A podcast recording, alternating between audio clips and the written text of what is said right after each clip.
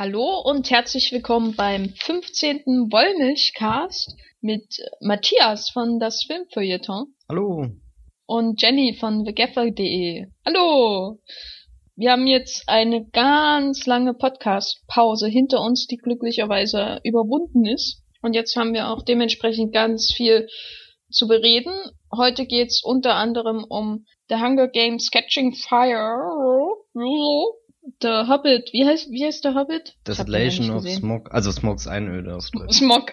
Smog, Smog, Smog. Smog. Ah. Die Einöde von äh. dem Smog heißt er. ähm, ja, nennt man auch manchmal Brandenburg, glaube ich. Naja. äh, The Counselor, dann haben wir jeweils zwei Filme und über äh, die schon ein bisschen älter sind, über die wir reden wollen. Und am Anfang geht's um Trailer. Aber bevor wir zu den großen, wichtigen Trailern des Jahrhunderts kommen, ähm, möchte ich noch eine Hörerfrage beantworten. Die erste in der Geschichte des Wollmilchcasts. Und zwar hat der Stefan, den ich kenne, aber den ich jetzt nicht, wo ich jetzt nicht sage, woher, äh, gefragt, warum wir eigentlich Filme im Original schauen und ob wir mal äh, das ansprechen können, warum man überhaupt Filme im Original schauen sollte und wie wir dazu stehen. Matthias, sag doch mal was dazu. Ich gucke ja Filme noch gar nicht so lange im Original, vielleicht jetzt seit zwei Jahren. Kann man das so sagen? Ja.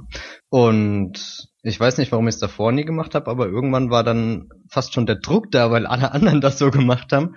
Und man will ja auch irgendwie sein Englisch verbessern. Das war, glaube ich, früher meine Ausrede, warum ich Filme auf Englisch schaue, weil mich viele Menschen ungläubig angeschaut haben und gemeint haben, kannst du doch auch auf Deutsch schauen. Aber jetzt regt's mich auf, wenn ich deutsche Filme sehe. Äh, nicht deutsche Filme, ja, das auch, aber Filme. hast du, hast du einen mhm. weißen Rössel gesehen? Den habe ich tatsächlich gesehen. Ich dachte, den wollten wir nicht erwähnen. Naja, na doch, den müssen wir doch schon einmal. Ja, einmal richtig runtermachen. Ja, ähm, äh, deutscher Film halt. ja, ja, red weiter, red weiter. ja, und also wie gesagt, vor zwei Jahren irgendwann angefangen und jetzt schaue ich bevorzugt alles auf Englisch, gerne auch mit Untertitel oder so. Also so. Und, also und, hast du so mhm. eine richtige Aversion, dass du, wenn du jetzt einen Fernseher einschaltest, dass du die Filme gar nicht mehr genießen kannst, wenn sie auf Deutsch sind? Hm, das kann ich eigentlich gar nicht sagen, weil ich keinen Fernseher habe und den letzten deutschen Film schon ewig her ist. Also keine Ahnung. Ich bin schon so verwöhnt und schaue nur noch englische Filme. Ich überlege gerade echt, was der letzte englische Film war, den ich auf Deutsch gesehen habe. Na, bestimmt bei, waren wir nicht mal in der PV? Ähm, äh, äh, ja, ja, ich überlege gerade, aber das ist, oh Gott, weiß nicht. Nee, aber es ist hm. tatsächlich hm. was anderes, finde ich. Und, und mittlerweile habe ich auch die, die englischen Stimmen von bestimmten Schauspielern so im Kopf, dass sie halt zu dem Gesicht dann dazugehören. Und dann fängt das an mit den üblichen Ausreden, die ja kommen von, die Dialoge sind im Englischen immer viel besser. Was ja auch meistens irgendwie stimmt, oder? Mm, kommt, glaube ich, auf den mm. Film an. Beim, also ich würde jetzt, ähm, ich weiß nicht, wenn ich jetzt zum Beispiel Amazing Spider-Man auf Deutsch schauen würde, äh, nur um schon mal vorzugreifen, dann ist mir der Dialog doch, also das wäre, das wird dann eher fundamental, wenn es um Spider-Man geht und diese ganze mit großer Macht Voll große Verantwortung. große Verantwortung oder mit äh, großer Kraft kommt große Verantwortung. Das sind ja, das sind mhm. ja wirklich Sachen, wo die, die bei der Übersetzung, bei der Synchronisation, wo der Sinn des Ganzen verzerrt wird, aber. Nee, erzähl du doch mal, warum schaust du Filme im Original? Also ich habe auch erst damit angefangen, als ich äh, eine intensive äh, Kevin Spacey Phase erlebt habe. Mhm. Äh, das ist schon wieder ganz viele Jahre her. Naja, was heißt Kevin Spacey Phase? Ich wollte einfach, als äh, American Beauty rauskam damals, oh Gott, ist das lange her. Oh Gott. 99, ähm, oder? Ein paar Filme schauen von ihnen, die gab's aber dann nicht auf Deutsch und da habe ich mir bei Amazon.de mhm. äh, und äh, eBay und so später dann, das war schon ein bisschen nach äh, American Beauty, dann halt die VHS auf Englisch importiert, also als UK-Import, so zum Beispiel von äh, Looking for Richard oder so, den es halt nicht in Deutschland auf DVD gab. Da habe ich angefangen und dann, also so richtig äh, gucke ich Filme auf Englisch, aber erst seitdem ich mir irgendwann mal die äh, Donnie Darko Import-DVD damals gekauft habe, weil es sie nicht in Deutschland gab. Also das kam eigentlich, das ging, kam halt ganz natürlich, weil die Filme gab es nicht in Deutschland, dann musste ich sie im Original schauen. Bei Donnie Darko hatte ich auch am Anfang Riesenprobleme damals, das überhaupt zu verstehen und aber man lernt dann halt. Das ist wie wenn, wenn man anfängt, Bücher auf Englisch zu lesen. Mhm. Kommt man auch irgendwann bei Shakespeare an, wenn man es oft genug macht. Ich hatte auch früher ein paar Filme, die ich nur auf Englisch schauen konnte, also weil die DVDs halt Englisch waren und keine deutsche Tonspur drauf war. Aber nicht, weil es die Filme in Deutschland einfach nicht gab, sondern weil die äh, über Amazon UK billiger zu bestellen waren. und dann eignet man sich das an, glaube ich. Und ich habe das mit Serien. Ich glaube, mit, mit Battlestar Galactica hat das bei mir echt angefangen, dass ich Battlestar Galactica auf Englisch geschaut habe und seitdem hat sich das gut durchgesetzt. Ja, die endlosen Dialoge über Religion, bei denen man immer fast einschläft, die möchte man schon auf Englisch hören. Hm, ich dachte gerade auch eher an Staffel 1 bis bis bis Drei? 2. Zwei, ne, drei, drei, zweieinhalb. Noch, ich finde das Ende der zweiten schon mega. Ja, ja, ja, zwei, deswegen ja zweieinhalb.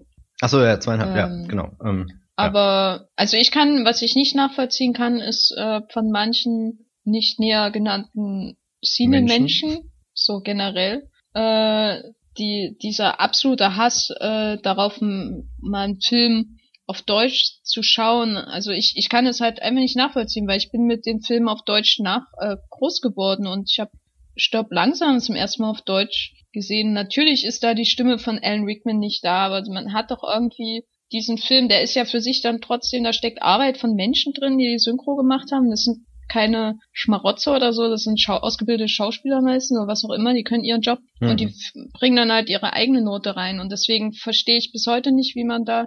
Also ich muss ja immer die TV-Tipps aussuchen bei äh, dieser Seite, wo ich arbeite. echt, wo arbeitest Ist du? nicht, Wo, wo, na, es wo ist nicht die, die nur blau ist. Das ist die andere.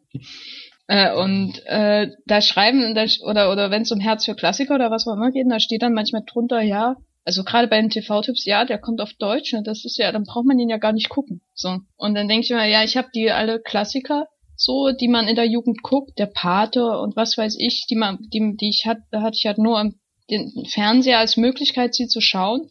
Manchmal auch zufällig, die Hitchcock-Filme alle so. Guckt man im Fernsehen, guckt man aber auf Deutsch und man erkennt dann auch ihre Größe. Also, ja, das, äh, das regt mich bis heute immer auf, wenn ich sowas lese. Weil das so irgendwie alles diskreditiert, was ich so in den 90er Jahren dann Film geschaut habe. Weil die habe ich immer auf Deutsch geguckt, natürlich. Weil sie liefen im Fernsehen oder waren in der Videothek und Ich würde auch, glaube ich, einen Film nie wirklich schlechter bewerten, wenn mir die Synchronisation nicht gefallen hat, sondern dann lieber nochmal den Film halt auf Englisch schauen, bevor ich Ja, jetzt na, einen Film ist ja- deswegen in ja. den Boden stampf. Also ich meine, das, das, das, ja, oder man, dass man ihn gar nicht schaut, das kann ich halt nicht verstehen. Also, nein, so, Das ist wie mit Werbung. Das ist natürlich noch ein viel komplexeres Thema, aber äh, das sind auch mal so Kommentare, die kommen, der Film läuft da im Fernsehen mit Werbung, da braucht man ja gar nicht gucken, aber also da frage ich mich immer, wie, ob die Leute überhaupt mit dem Fernseher aufgewachsen sind und wie sie als Kind Filme geschaut haben. Also Hm. da hat's ja auch irgendwie funktioniert, weil du gerade eben Filme stirb, da zu entdecken. stirb langsam erwähnt hast, ähm, und, und Alan Rickman und ich hatte Harry Potter ja auch ewig nur auf Deutsch gesehen und Anfang des Jahres dann das erste Mal auf Englisch geschaut, da bin ich ja fast auf den Tod erschrocken, als, als Snape das Reden anfängt und Als wir da meine, reinkommen, den Klassenraum. ja, da ist irgendwie meine Kindheit kollabiert. Also ich kann nur sagen, schaut euch Filme im Original an, wenn ihr die Möglichkeit habt, egal ob es auf Englisch ist oder auf Chinesisch mit englischen Untertiteln oder was weiß ich. Nicht zuletzt, weil gerade wenn es auf Englisch ist, man das einfach auch hilft, äh, einfach so rein pädagogisch gesehen, es hilft beim Englisch lernen. Es ist wie mit Bücher Englisch lesen. Ich komme mir jetzt schon vor wie meine Mutti oder so, die ihr irgendwie den Kindern sagt, was sie machen sollen den ganzen Tag. Hm. Naja. Äh, aber auch, ähm, also ich kann es nur jedem empfehlen, aber ich würde jetzt niemanden verurteilen, weil er ein, ich weiß nicht, weil man einen Film zuerst mal auf Deutsch guckt und, und äh, sofort lieb gewinnt. Das ist nichts, wo man dann drauf herabsehen sollte und so im Sinne von, ja, du hast ihn auf Deutsch gesehen, du hast ihn ja im Grunde gar nicht gesehen. So, das finde ich immer ein bisschen lächerlich. Ja, das wollte ich noch mal sagen. Hm. Und dann schreibe ich noch ein Manifest dazu. Das können wir dann verlinken noch. Ja, das schreibe ich dann auch auf der blau-gelben Seite. Nicht auf der blauen. Mhm. Ähm, ja, dann kommen wir zu den Trailern. Und wir haben das jetzt so gemacht, dass wir, wir müssen ja über ganz viel reden. Also der Podcast wird mindestens fünf Stunden lang. Im, im Extended Cut vielleicht noch länger. Wir reden einen ganzen Also- halben Satans Tango heute. Ja, ja, also ich, ah, ich, ich holt euch schon mal ein Brötchen. Und wir haben jetzt überlegt, wir müssen ganz viele Trailer besprechen. Und als erstes, bevor wir jetzt zum, zu den Trailern, zu den wichtigsten Trailern kommen, ähm, wollte ich, weil wir nämlich in die Zukunft blicken können, ähm, mit äh, dir, Matthias, über den großartigen Interstellar-Trailer reden. Der kam ja jetzt demnächst. Ja, ja, der kam ja bald in zwölf Stunden oder so. Mhm. Und äh, da wir schlau sind, Wir haben den ja schon gesehen. Ja. Äh, Exklusivvorstellung von, von Tobis Exklusiv. gesponsert. Von Tobis, genau. die Interstellar nicht verleihen, aber ist ja egal. Achso, ist das, ach nee, das ist Transcendence. nee, das gell? war Transcendence. Ja, aber Tobis sponsert das trotzdem, weil sie sind nett. So. Hm. Dann eben Warner, oder?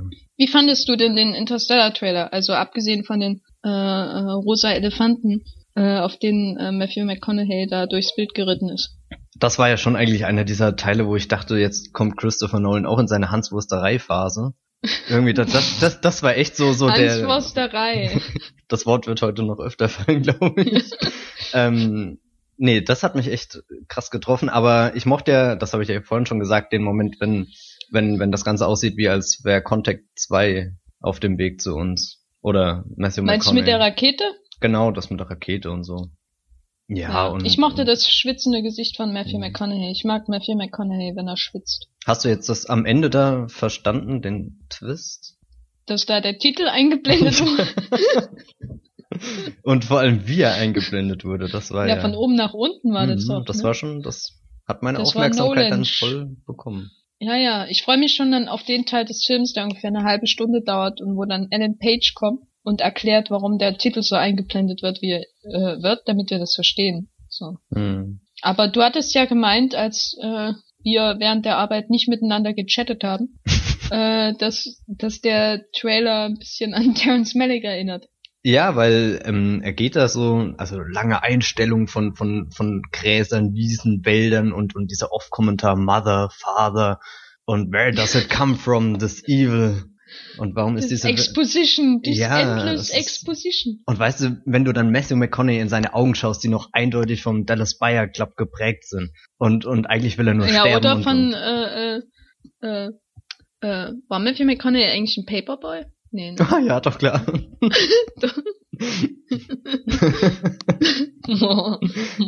ja, ähm, hm, ja. ja, jetzt habe ich voll den Faden verloren. Ja, ich freue mich auf jeden Fall auf äh, ähm, Christopher Nolans To the Wonder Mhm. Was? und, äh, und hoffe, dass er, also, äh, dass er der Film besser wird als Als To the Wonder? als The Dark Knight Rises. Ja. Dem schließe ich mich mal an. Ich hoffe sogar, dass er besser wird als ähm, Inception und und und auf alle Fälle, dass er einen größeren Wiedersehenswert hat als Inception. Ja, na das wäre ja, also ich habe ja nichts gegen Christopher Nolan persönlich, weil er mag ja, er ist ja wirklich ein sehr, sehr cleverer Mensch, der vor allem sehr gut seine Liebe zum Film darstellen kann, wenn er redet und nicht Filme macht. ähm, und deswegen hoffe ich schon, dass er irgendwie, dass er mal einen guten Film macht. Das, das gönne ich ihm. Also sowas wie The Dark also Knight irgendwie damals. sowas wie, ja, ja, irgendwie sowas wie The Dark Knight, wo man ähm, erst nach mehrmaligen Schauen merkt, dass das eigentlich gar nicht so toll ist. So. Dark Knight habe ich echt so vier, fünf Mal gebraucht, bis ich mich gelangweilt habe, aber und auch Ja, Batman ich Begins finde ich hält hält Mal. ein paar Zweitsichtungen. Ja, ich finde, das ist auch der, der beste von den drei. Hm. Naja, wir werden sehen. Äh, ich habe jetzt den, den, den Kinostart von Interstellar nicht rausgesucht, weil äh, so viel Christopher Nolan-Liebe muss dann doch nicht sein. Aber wir haben ja dann noch wirklich Trailer geschaut. Und Mhm. zwar, äh, Dann willst du sagen? äh, ja, wir wollen mit den Schlimmen anfangen. Und zwar mit äh, diesem Film mit der Spinne, dessen Titel du besser aussprechen kannst als ich. Was aussprechen? Amazing Spider-Man 2 Rise of Electro. Der auch ehemals hieß Amazing Spider-Man 2 Die Rückkehr des Helden. Und ob der Held tatsächlich rückkehrt, ist ja jetzt auch in Frage gestellt. Also für den vierten Teil. Die Rückkehr aus der Box-Office-Hölle. Hm. Ich, ich weiß noch wie gestern, wie Amazing Spider-Man ins Kino kam und alle gesagt haben, das Box-Office-Ergebnis ist so schlecht, da kommt keine Fortsetzung. Und jetzt reden alle über den vierten Teil. Hm. Außer, außer Andrew Garfield, der will nicht mehr. Hm. Ja, vor allem sein, sein Konto redet über den vierten Teil, nicht. ja. Ähm, ja, aber der Trailer kam ja raus und sah für mich aus wie ein ähm, mh, Computerspiel. Du hattest gemeint PlayStation Anno 2007? Oder Ja, so? ir irgendwie musste ich da passagenweise dran denken. Also, ich war ein bisschen geflasht von dem Trailer, aber der war gleichzeitig mega geil und mega peinlich und im Endeffekt war ich vielleicht nur froh, dass er nicht ganz so schlimm war wie dieser Comic-Con-Trailer, der da mal geleakt ist. Ha hast du den gesehen? Da gab's mal so Äh, vier ja, Minuten oder fünf Version Minuten. Und Ja, das, da gab es auch so eine Szene, wo er so einen richtigen, wo er so einen Typen runtermacht auf der Straße. ja, das war das nur peinlich. schlecht. Das war Ja. unerträglich. Aber Und das, das, ist ich. ja dann wahrscheinlich auch im Film, ne? hm, ja, keine Ahnung. Hm. Nee, was ich sagen wollte, ich mochte eigentlich den ersten Teil. Aus Gründen. Die wir nicht näher nennen. müssen. Genau. Und bin ja deswegen trotzdem den zweiten fast aufgeschlossen, aber der dritte Teil sieht auch, auch ich hatte auch fast den, den Eindruck, dass so das HFR aus der Hobbit sich in diesem Trailer schon wieder gespielt hat. Gerade in den Sequenzen, die tagsüber gespielt haben. Also wo er da vor diesem strahlend blauen Himmel ähm, sich rumschwingt, dann diesen, diesen, diesen, dieses, dieses Captain America Schild wegwirft und, und die Explosion im Hintergrund, das sah sehr, ich weiß nicht, das sah unpassend aus. Ich, ich fand am, am schlimmsten von allem, dass es alles so nach Computer aussah. Es sah ja noch schlimmer aus als bei den Sam Raimi-Filmen damals, die ja schon deutlich älter sind. Und äh, dabei hab, als Amazing Spider-Man gedreht wurde, war, wurde immer so viel Wert darauf gelegt, dass die, ja, äh, ähm, die Action-Szenen sind echt und so. Und dann kamen, wurden diese Set-Videos geleakt, sicher nicht zufall, zufällig, wo, wo er, da sich der Stuntman über die Straße schwingt Mhm. und so. Und das haben sie jetzt völlig aus den Augen verloren. Ich meine, ich mochte den ja auch nicht, den Film letztendlich, aber jetzt sieht das ja nur noch, das sieht so dämlich aus, wie er sich, wie, die, wie dieses Gummimännchen da rumschwingt und so. Ja, und Andrew Garfield, äh, ich mag ihn zwar, aber er hat einfach keine Stimme für einen Trailer als Erzähler. Das ist, das ist überhaupt nicht, das geht nicht. Nee, nee, Mhm. nee. Ja. Nee, aber weil, weil, weil du gerade eben Eff Effekte und Spider-Man, da muss ich gerade noch sagen, ich finde die Spider-Man-Filme eigentlich sehr bemerkenswert im Umgang mit den Effekten, weil selten passt das so gut, dass die Welt mit den Effekten so Hand in Hand geht, selbst wenn augenscheinlich Effekte da sind. Ja, aber es hat sich ja im Vergleich zu den alten nicht mal weiterentwickelt. Also es sieht ja fast noch schlimmer aus in dem neuen Trailer. Ja, ja. Also die Szene, wo, wo er da ähm, irgendwo langspringt und Elektro ihn verfolgt oder was es da am Ende ist. So, sie beide da und und Mhm, Elektro sieht mhm. ja auch, also bitte. Und und die ganzen Bösewichte, ah, ich, also allein die Vorstellung, da kommen richtige Spider-Man 3 Flashbacks äh, drauf und Ja, daran das- will ich gar nicht Also denken. so rein figurentechnisch wird das der absolute Super-GAU und Ja, ich bin auf die Lauflänge auf alle Fälle gespannt. Ja. Und dann auch noch die Geschichte mit seinen Eltern noch, ne? ja und dann Gwen Stacy, was mit Gwen Stacy passiert? Ja. Spoiler. Spoiler. Nein. sag ich jetzt nicht. Ich sag jetzt nicht, was mit ihr passiert, aber es kann sich ja jeder denken, der die Mhm. Casting-Nachrichten verfolgt hat. Ähm, ja, wir, Spider-Man kommt am 17. April 2014 in die deutschen Kinos und vielleicht schaue ich ihn mir an, wenn ich betrunken bin. Ähm, einen Monat später kommt Edge of Tomorrow ins Kino. Edge of Tomorrow. Edge of Tomorrow. Der ehemals Mhm. All You Need Mhm. is Kill hieß. Der einen viel besseren Titel hatte, genau. All You Need is Kill. Und jetzt heißt er irgendwie wie so ein Apple-Produkt-Werbespot. Und zwar ist der mit Tom Cruise und Emily Blunt. Und da kam auch ein Trailer raus, eine Woche nach Spider-Man. Und der sah aus wie Halo 6, der Film. Was denkst du? Ich habe noch nie Halo gespielt, aber ja, wir haben vorhin schon über das Stück da gesprochen, wie auch immer es heißt. Wie heißt das Lied denn? Keine Ahnung. Keine Ahnung, wir wissen es nicht, aber das wertet diesen Trailer ungemein auf, weil ansonsten ziemlich viel kaputt geht und Menschen in Exoskeletten rumrennen und, und Krawall machen und Tom Cruise macht das ja sowieso ganz gern, glaube ich. Und Emily Blunt, weiß nicht. Die wird seit Looper voll in die Science-Fiction-Ding gedrängt. Ja, aber immer noch in das, das, also ich hoffe ja, dass in Edge of Tomorrow irgendwie so ein bisschen aktiver, äh, eine aktivere Rolle hat, weil sonst ist sie ja immer noch das Love Interest von, von Science-Fiction-Helden. Hm. Also es ist ja schon. Ich meine, Looper war sie jetzt nicht nur Love Interest, aber da war sie jetzt auch nicht gerade die aktivste Figur im Film. Die Frauenfigur in Looper ist ja noch das Problematischste am Ganzen. Und in der Plan, ja, da war es auch eher ein Matt Damon-Ding. Wobei ich der Plan ist, der Adjustment Bureau euch allen äh, wärmstens ans Herz legen kann. ist ein Mhm. sehr unterschätzter Film. Ich Ja. habe auch immer geglaubt, dass der toll ist, bis ich ihn noch nie gesehen habe. Hm. Und gerade eben erst rausgefunden habe, dass er nicht von Doug Lyman ist. Man lernt nie aus. Ja. Und Science-Fiction-lastig ging es auch in Jupiter Ascending zu. Auch ein Trailer, der äh, diese Woche kam, der am 24. Juli in den deutschen Kinos startet, nächsten Jahres erst. Und äh, dazu möchte ich nur ein was sagen. Ein und was. zwar ein, ein was. Den Rest kannst du ja dann sagen. Mhm. Aber ich möchte nur ein was sagen, und zwar, wer auch immer auf die Idee gekommen ist, Channing Tatum, die Haare zu färben, hell, blond, braun, Dreck, Straßenkötermäßig, Wer, wer, also vor allem, also über die Ohren rede ich jetzt gar nicht, weil ich will nicht äh, Leute diskriminieren, die solche Ohren haben oder so. Helden. Aber äh, äh, das ist irgendwie wie, wie kommerzieller Selbstmord. Das ist ein typischer Wekowski-Move eigentlich, wenn man so mal drüber nachdenkt, gerade nachdem man Cloud Atlas gesehen hat. Äh, aber du hast so einen der, der heißesten Leading, kommenden Leading Man, die es so gerade gibt auf dem Markt. Und du, du, du, du äh, veränderst ihn bis zur Unkenntlichkeit. Das ist so und alles, was dann bleibt, ist irgendwie Mila Kunis anzuschauen, der ja so, bei der ja, die ja so die charismaloseste Frau mit dem Namen Mila ist, die es überhaupt gibt, seit Mila Superstar. So. Und jetzt bist du dran. Ich kann dir nicht mal widersprechen, was die äh, Gestaltung von Channing Tatums Kopf angeht. Aber ich mochte den Trailer sehr, weil der, ich mochte ja auch den Cloud Atlas Film sehr. Und ich bin immer noch begeistert, dass die Wachowski-Geschwister doch irgendwie ihren, ihren Eigensinn nicht verloren haben über die Jahre. Und ich hoffe, dass das Ganze wie Speed Racer in der Cloud Atlas New Seoul-Quenz wird. Hm. Also hm, so ein, so ein, weiß nicht, Science-Fiction-Märchen wäre ganz cool. Also geht ja auch um Prinzessin. Ja. Doch, ich ja. freue mich da Ich möchte ja nichts Mhm. dazu sagen. Ja, ja. Ähm, Ich wir möchte, reden dann in, in sieben Monaten darüber. Ja, ich freue mich schon sehr über den Podcast. Ich freue mich sogar Ja. auf den Film. Und da spielt ja auch der ähm, äh, Ding mit, äh, wie heißt der da aus äh, Les Miserables? Äh, na, Eddie Redmayne. genau, Eddie Redmayne. Der so eine Ver also ich will ja nicht, äh, wollte ja nicht sagen, aber seine Stimme in dem Trailer ist auch so. Äh. Ja, ich hoffe ja noch, dass, dass, er- dass er irgendwie singt oder so. Ich meine, das wäre noch toll.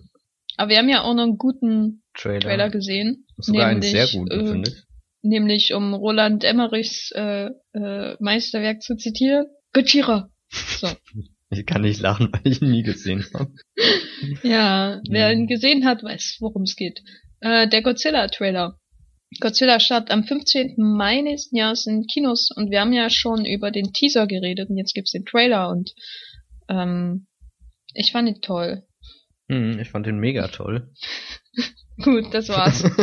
das war's. Nein, wir, wir können nicht so, so viel über die Ich fand anderen ihn, ich fand ihn reden. übernice. Übernice, mega, mega nice. ja. Nee, mir hat gefallen, ähm, dass da scheinbar eine Riesenechse oder sowas ist das ja mit diesem Godzilla. Mich Ja, da- hab ich gehört, aber ist auch nur ein Gerücht. Nee, das, das muss schon der Pacific Rim von nächstem Jahr werden, selbst wenn ich nicht will, dass er so wird wie Pacific Rim, aber der Trailer sieht schon, schon gar nicht so aus wie, wie Pacific Rim, sondern einfach nur die, dieses Monster, was, was irgendwo zwischen den Trümmern steht und außenrum die Leichenberge und Und Brian Cranston. der mit offenem Mund die Bestie anstarrt und sich irgendwas wünscht, ich weiß es nicht. Ja. Ja. Der Trailer sah schon wieder so aus, als wäre Brian Cranston mit Juliette Binoche zusammen und sie würde irgendwie in so einer Kammer, die verseucht ist mit Strahlen, die auch Godzilla in ein Monster verwandelt haben, sterben. Das hat mich voll an Outbreak irgendwie erinnert, wo es da gar nicht so eine Szene gibt. Ja. Aber so, das wollte ich nur nochmal und, anmerken. und welche Rolle spielt dann Aaron Taylor Johnson in deinem Szenario? in dem Mikrokosmos Mhm. von Godzilla. Äh, ich weiß nicht, halt äh, der nichtssagende Hauptdarsteller, das was er immer macht. Aber ich freue mich ja auf, auf David ähm, Strathairn, oder wie man ausspricht. Ja, den finde ich, äh, den sehe ich auch immer gern. Ich finde ja das Cast sowieso gut. Also ja, Ja, auch, wie heißt er, Ken, Ken Watanabe? ja.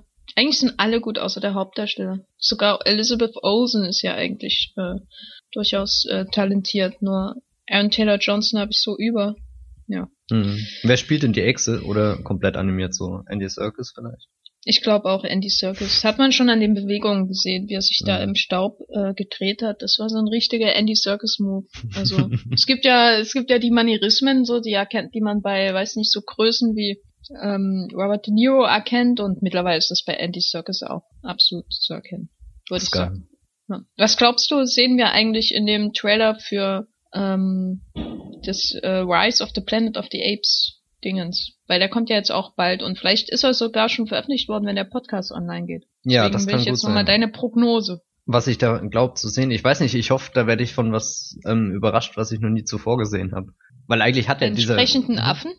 Nee, ähm, das habe hab ich dir doch neulich schon mal erzählt, dass, dass dieser erste Planet der Affen-Film irgendwie jetzt eine Ausgangssituation hat, die, die alles verändert und, und jetzt hat dieses Sequel eigentlich die Möglichkeit, riesengroß zu werden und, und alles nochmal irgendwie weiß nicht, nicht von vorne anzufangen, aber ich weiß nicht, ich, ich hoffe, dass das was wird, was mich aus den Socken haut. Und möglichst nicht Ja. so wie der erste Planet der Affen-Film.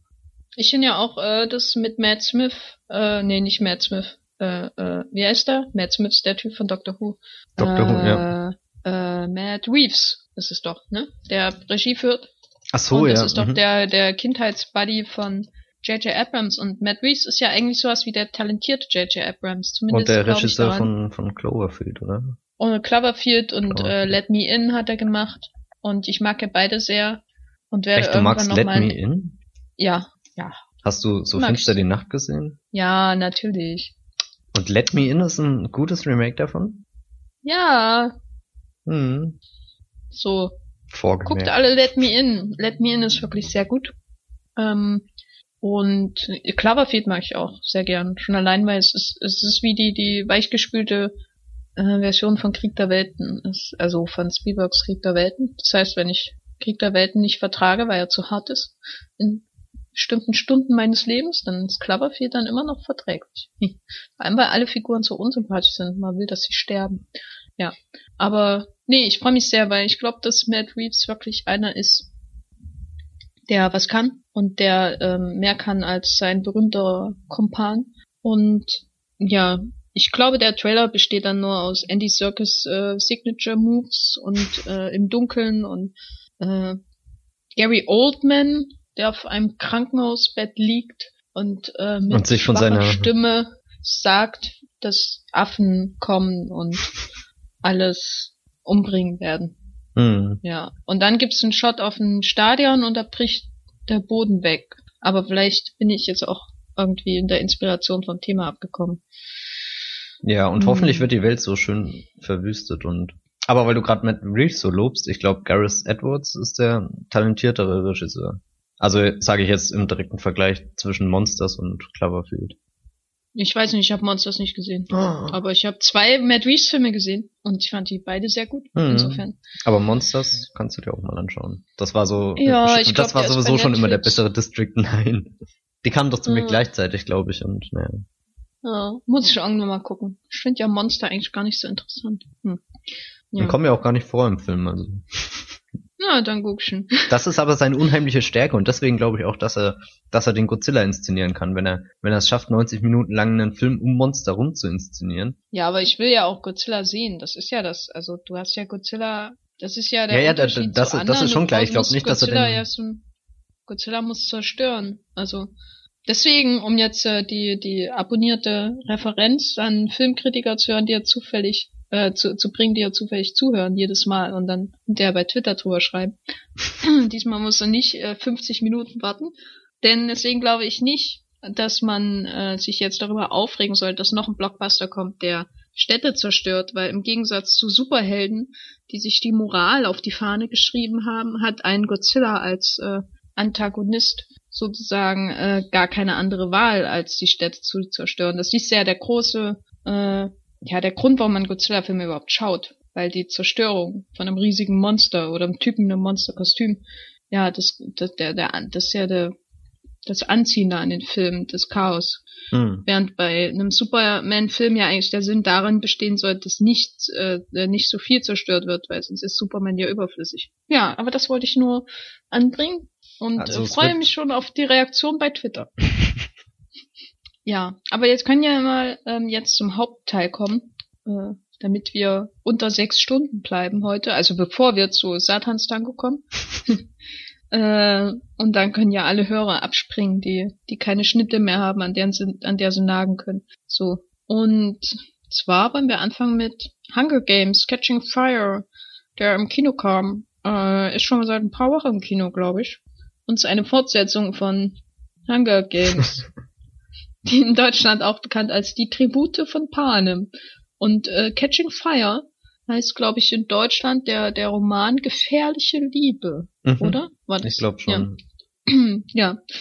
Ähm, Matthias, du hast darum gebeten, über den Regisseur zu reden. Nun rede. Nun rede, weil es gab einen Regiewechsel von Gary Ross, der im ersten Teil noch inszeniert hat, ist jetzt das Regiezepter an Francis Lawrence übergegangen. Das ist der großartige, Der großartige. Auteur der Meisterwerke wie Äh, I Am Legend. I Am Legend. Ich glaube, sein bester Film ist tatsächlich Constantine, oder? Nein, ich glaube ja immer noch, sein bester Film ist Wasser für Elefanten und das ist ein vernichtendes Urteil. Das war das mit Christoph Waltz und dem, also wo er den äh, Und dem Elefanten. Ja. genau. Ähm, Äh, damit habe ja, ich immer. Constantine ist ja auch schon ganz amüsant, ja. Aber, aber halt Wasser für Elefanten hat halt Elefanten und Christoph Waltz und das ist halt so, wenn dann noch Dinosaurier dabei wären, dann wäre es der beste Film aller Zeiten. So ist es halt, ne? Und wer wäre dann der Elefant und der Dinosaurier oder der Dinosaurier und der Christoph Waltz? Meinst du, zwischen wem wäre die Liebesgeschichte oder? Mhm. Hm. Also nein, das, das Dreieck ist ja deine- klar, aber, aber wo wäre die wahre Liebe?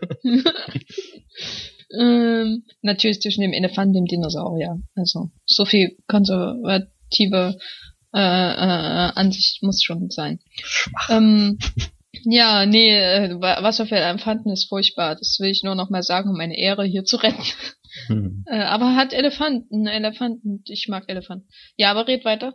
Und mit Catching Fire liefert dieser Autor jetzt sein wahrhaft bestes Werk ab in seinem gesamten Övre, das sich seit 2005, sprich Konstantin, echt Konstantin war sein Regiedebüt? Hm. Äh, Ja, es geht nur noch bergab. Nein, Quatsch, ähm, egal. Mir hat Catching Fire gefallen und das liegt unter anderem an Francis Lawrence, aber eigentlich auch überhaupt nicht. Nein, er, ähm, worauf ich in diesem Punkt eigentlich hinaus wollte, war, dass Francis Lawrence doch vieles verändert, weil ein großer Kritikpunkt von dem ersten Hunger Games Film war ja, dass spätestens ab dem Part in der Arena die Wackelkamera, die übrigens sehr sicher von Steven Soderbergh geführt wird, absolute Überhand gewinnt und der Zuschauer dann genauso orientierungslos wie Katniss durch Wald und Wiesen hüpft und tigert. Und ja, das hat scheinbar vielen Menschen nicht gefallen, obwohl ich das auch mal ganz erfrischend fand. Und Francis Also Lawrence, ich fand, Mhm. ich fand meine Kopfschmerzen da nicht erfrischend in dem Film. das ist echt hart. Ja. ja. Aber Francis Lawrence verzichtet darauf. Er ist zum Glück und, und gestaltet lieber seine, seine wunderschönen Landschaften aus und, und lässt die Sonne scheinen und zeigt diesen schönen See in der Mitte der Arena oder die, die verwüsteten Distrikte. Also er ist eher der Mensch, der, der glaube ich, das, das, er ist ein visuellerer Mensch als Gary Ross, kann man das so behaupten? Naja, er hat immer sein, er, er macht immer ein bisschen so eine riesen Schmalzschicht auf seine ähm, Linse, habe Mhm. ich so das Gefühl. Da muss schon jedes Bild irgendwie hübsch aussehen. Es war jetzt aber le- allerdings nicht so schlimm, dass er wirklich auch dieses äh, äh, das äh, Light jetzt irgendwie stilisiert hat. Das gibt's ja auch dann. Aber also das das äh, District von Katniss, das hat er jetzt ja nicht als das hübsche Armutsdistrikt inszeniert. Das muss man eben schon lassen, dass er da einfach nichtssagend inszeniert hat, anstatt hübsch, so wie sonst in dem Film. Hm. Ja. Ja, aber ich bin äh, mit dem äh, äh, Regiewechsel jetzt nicht äh, so äh, zufrieden. Und äh, äh, ich fand den Film furchtbar. Das ist Ja, allerhand. ja. Also auf einer, ich sag mal furchtbar im Sinne von auf einer Welle mit den übrigen äh, enttäuschenden Blockbustern des Jahres wie Iron Man 3, Star Trek Into Darkness, Man of Steel äh, und so. Ja. Und ich glaube, das Hauptproblem ist aber eins, das liegt nicht mal so sehr an an ähm, dem Regisseur, sondern einfach an der ganzen Story, die ich unglaublich dämlich finde. Ich finde eigentlich alles an dem Film dämlich. Ja, doch. Außer Sam Cleflin. Ja. Wir, wir können jetzt unmöglich damit schon aufhören. Nein, erzähl doch. Ich habe immer das Gefühl, du hast die Kostüme und die, die Darstellung der Dystopie, die sich nicht äh, selbst reflektieren kann. Habe ich das richtig ausgedrückt? Ja. Weil ich brauch ich finde. doch gar nichts mehr sagen.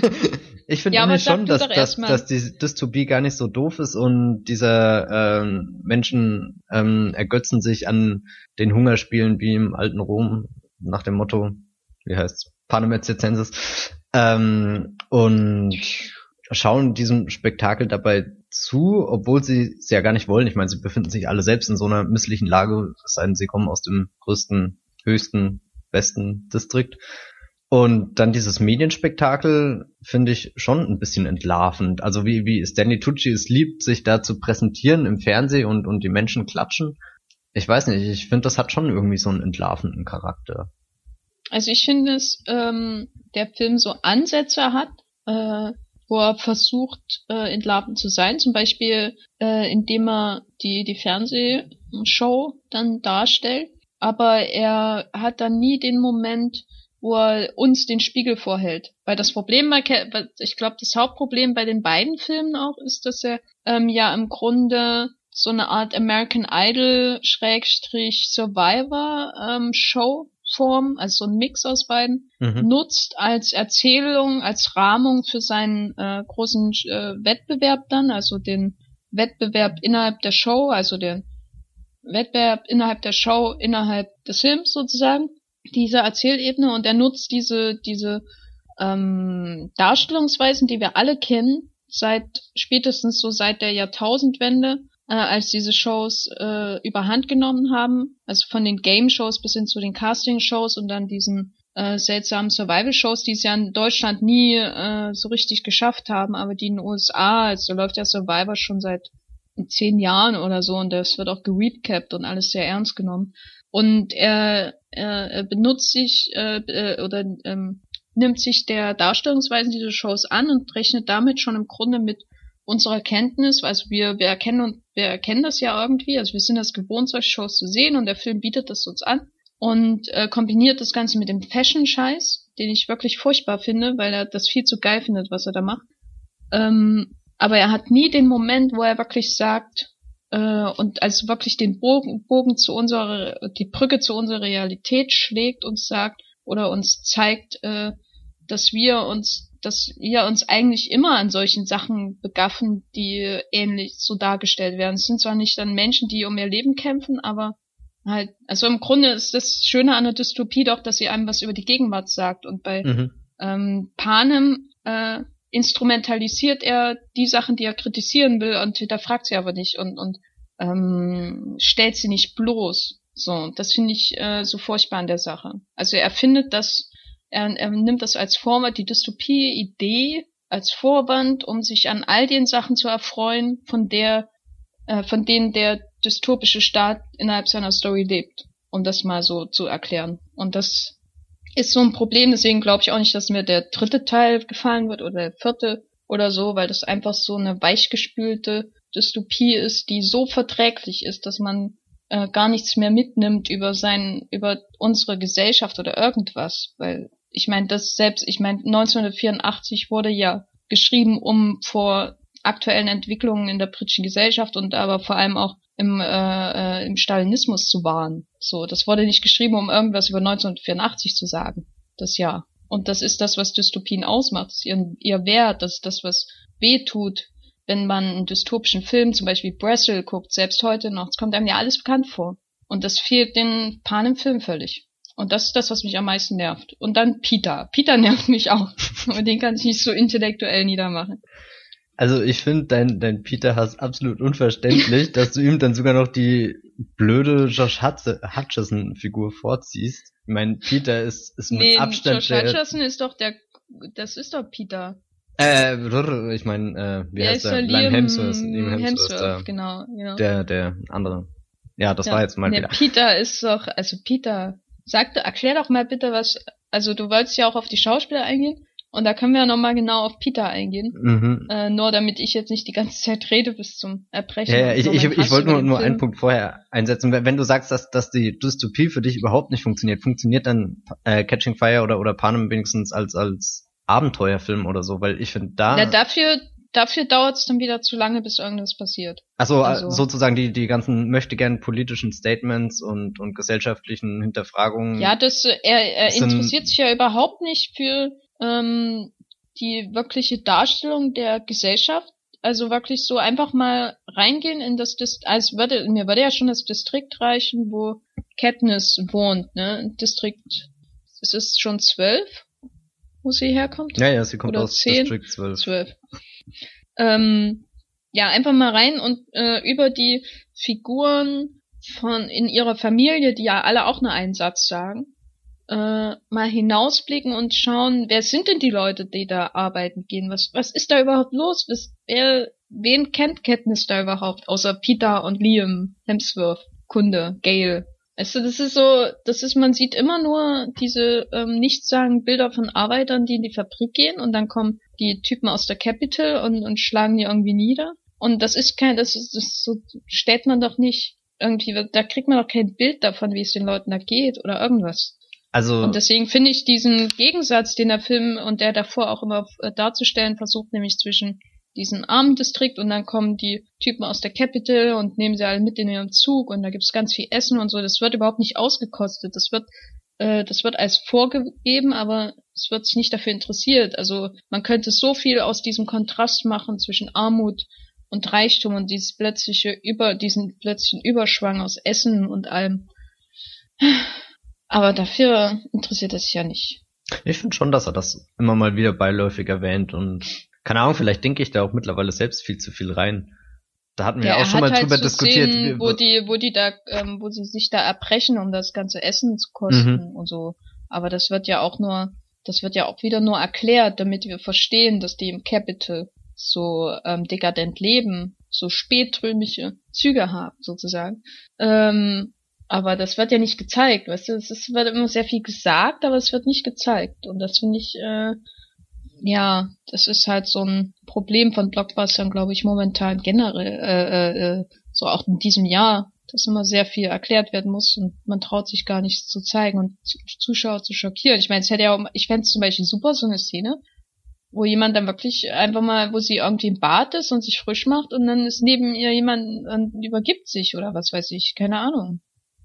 So eine Szene gab's doch nicht. Es wurde doch nur gesagt, die übergeben sich alle. ja, ja, so, so eine Szene gab's nicht. Und das ist ja nichts, da, das, da wird ja kein R-Rating draus, aber Mhm. das ist dann gleich wieder sowas und denkt sich, äh, warum, warum passiert das, weißt du? Es Hm. wird einem alles nur gesagt und wenn es gesagt wird, dann ist es nur, dann hat es keinen emotionalen, äh, Einf es ist kein, kein Impact. Das, es wird gesagt und dann ist es weg. Vielleicht, vielleicht hast du recht, dass diese Dystopie, dieser Mikrokosmos ganz schlecht durchdacht ist und präsentiert ist.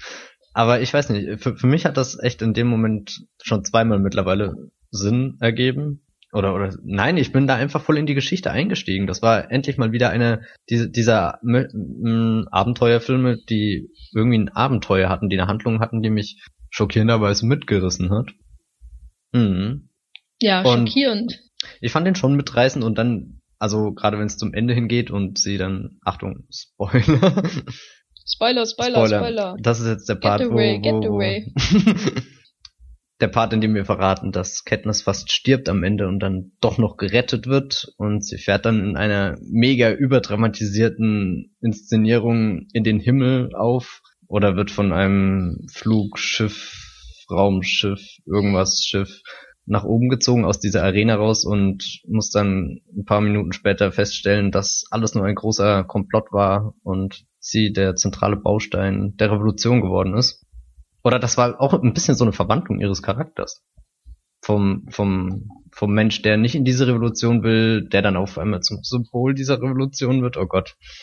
Naja, sie wird zunächst einmal klingt so, als würde sie von jemandem instrumentalisiert, weil es ist ja alles nicht ihre Entscheidung und sie wurde auch, also nehmen wir mal an, dass die Entscheidung, dass sie die der Quarterquell äh, die alten ähm, Sieger zusammenbringt, dass die Entscheidung auf Philip Seymour Hoffmans äh, Mist gewachsen Mhm. ist. Äh, also nehmen wir an, es ist seine Entscheidung und er steckt von Anfang an hinter die, dieser ganzen, ja, diesem Plan zum, des Umsturzes dann äh, ne- hat er aber schon erstens sie instrumentalisiert und vor allem ihre Todesangst Mhm. und sie in, to äh, sie in Todesgefahr gebracht und bla und alles, um äh, dann am Ende äh, die Revolution zu machen. Also ich würde ihm sowas von einer reinhauen. Ich hoffe, dass das Erste, was in Mockingjay Part 1 dann passiert, sie äh, aufwacht und, und ihm eine reinhaut.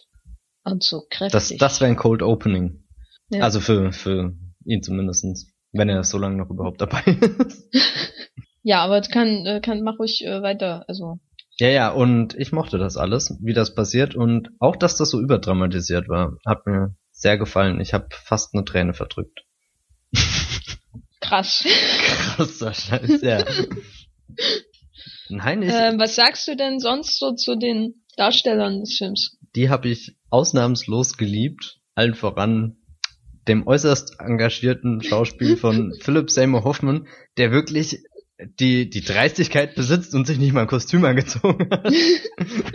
der wirklich aus, nee, der ist nicht mehr in den Schminkraum gekommen, der, und, und rasiert hat er sich auch nie. Ich meine, das hat zwar alles so ein bisschen zu seinem Charakter gepasst, aber er hatte auch Ja, oft so- verwirrt geschaut und als Donald Sutherland ganz vorbildlich seinen Text auswendig gelernt vorgetragen hat, saß er dann erstmal da und musste überlegen, was gerade abging. Und wenn er dann am Ende diesen entscheidenden Satz sagt und Kenntnis erzählt, um was es geht, da hast du richtig in seinen Augen gemerkt, ah, das ist also hier der Knackpunkt. Ich glaube auch, er hat nie das ganze Drehbuch gelesen. Nee, nee. Aber er, er macht das äußerst überzeugend und, und, und das ist einfach ein Schauspieler, der dann in diesem Film auf einmal rumfällt und nicht irgendwie so ein, so ein Hemsworth-Dude. Die beste Szene des Films ist die, wo er mit ihr da tanzt. Ich weiß gar nicht mehr, worüber Mhm. sie reden, aber auf einmal, da, da, da kam ich mir beinahe vor wie in so einem richtigen Film. So. Weil, Mit Schauspielern und einem guten Regisseur und einfach weil da zwei Schauspieler da waren, die, die sich ebenbürtig sind und äh, einfach nur reden und äh, irgendwie war das da war so eine, da war auch so eine Spannung und so ein, man wusste nicht, ob er ihr gleich den Kopf abreißt oder nicht. Und das war einfach gut gemacht, obwohl er das wahrscheinlich so aus dem Handgelenk geschüttelt hat. hm, ich und glaube, ich wette, äh, der ein, es gab nur zwei Gründe, warum Philip Seymour Hoffman in dem Film mit- mitgespielt hat. Weil Philip Seymour Hoffman war noch nie vorher, glaube ich, soweit ich mich erinnere, in einem großen Franchise-Film. Er gehört, ist nicht so der Typ dafür. Ähm, so, also nicht der Typ Charakterdarsteller, der das mal immer mitnimmt, so wie meinetwegen Alan Rickman oder so. Das ist ja auch nicht schlimm. Ähm, aber ich glaube, es gibt zwei Gründe. Erstens, Geld. sein Konto. äh, genau. Und was weiß ich, was er für private Probleme hatte und das irgendwie begleichen musste. Vielleicht war er auch high, als er zugesagt hat. Ich würde es ihm zutrauen. Und der zweite ist, dass Jennifer Lawrence, glaube ich, jetzt in dem Moment ihrer Karriere ist, wo sie ähm, sagen kann, ich spiele da mit und ich hätte jetzt gerne folgende Sachen. Und einer davon ist irgendwie ein Oscar-Preisträger, mit dem sie schon immer mitspielen wollte. Weil sie, sie wirkt so, sie gibt sich immer so als diese austickende, äh, dieses austickende Fangirl, wenn sie auch nur irgendeinen berühmten Schauspieler auf dem roten Teppich sieht, wie, wie zum Beispiel diese Jack Nicholson-Szene und so. Hm. Die, da gibt's ja Videos davon. Und das, äh, so stelle ich mir das vor und so finde ich das eigentlich ganz nett, dass er da mitspielt. Das wäre eine schöne Begründung, diese zwei Sachen. Also das Geld ist jetzt keine schöne Begründung, aber Jennifer Lawrence. Und mal, ich will ja natürlich, dass äh, Philip Seymour Hoffman äh, nicht äh, darben muss und immer sein Essen im Kühlschrank hat. Ja, Finde ich gut. kann er schon mal bei Catching Fire vorbeischauen. Und ansonsten mein zweiter Lieblingsschauspieler in diesem Film ist zweifelsohne Stanley Tucci als dieser Moderator Caesar oder wie auch immer heißt. Und natürlich dann auch der ganz große Cameo des Films Toby Jones mit unheimlichen 10 Sekunden Screentime, die Oh, wirklich so Archiv. Ar- äh, das war das war Archivmaterial aus dem ersten Film, da bin ich mir ziemlich sicher. Aber es wäre niemandem aufgefallen, wenn er nicht da wäre. Ja, aber aber er war mir da so und, leid und für den. das war ein Highlight. Gerade wenn man so, wenn man ihn mal in einer Hauptrolle gesehen hat, wie in äh, Barbarian Sound Hm. Studio, und dann schaut man Catching Fire und oh, er darf einen Satz sagen, mit der, aber mit einer fantastischen Frisur. Das muss man auch sagen. Ah, auf einmal die Begeisterung für die Frisur.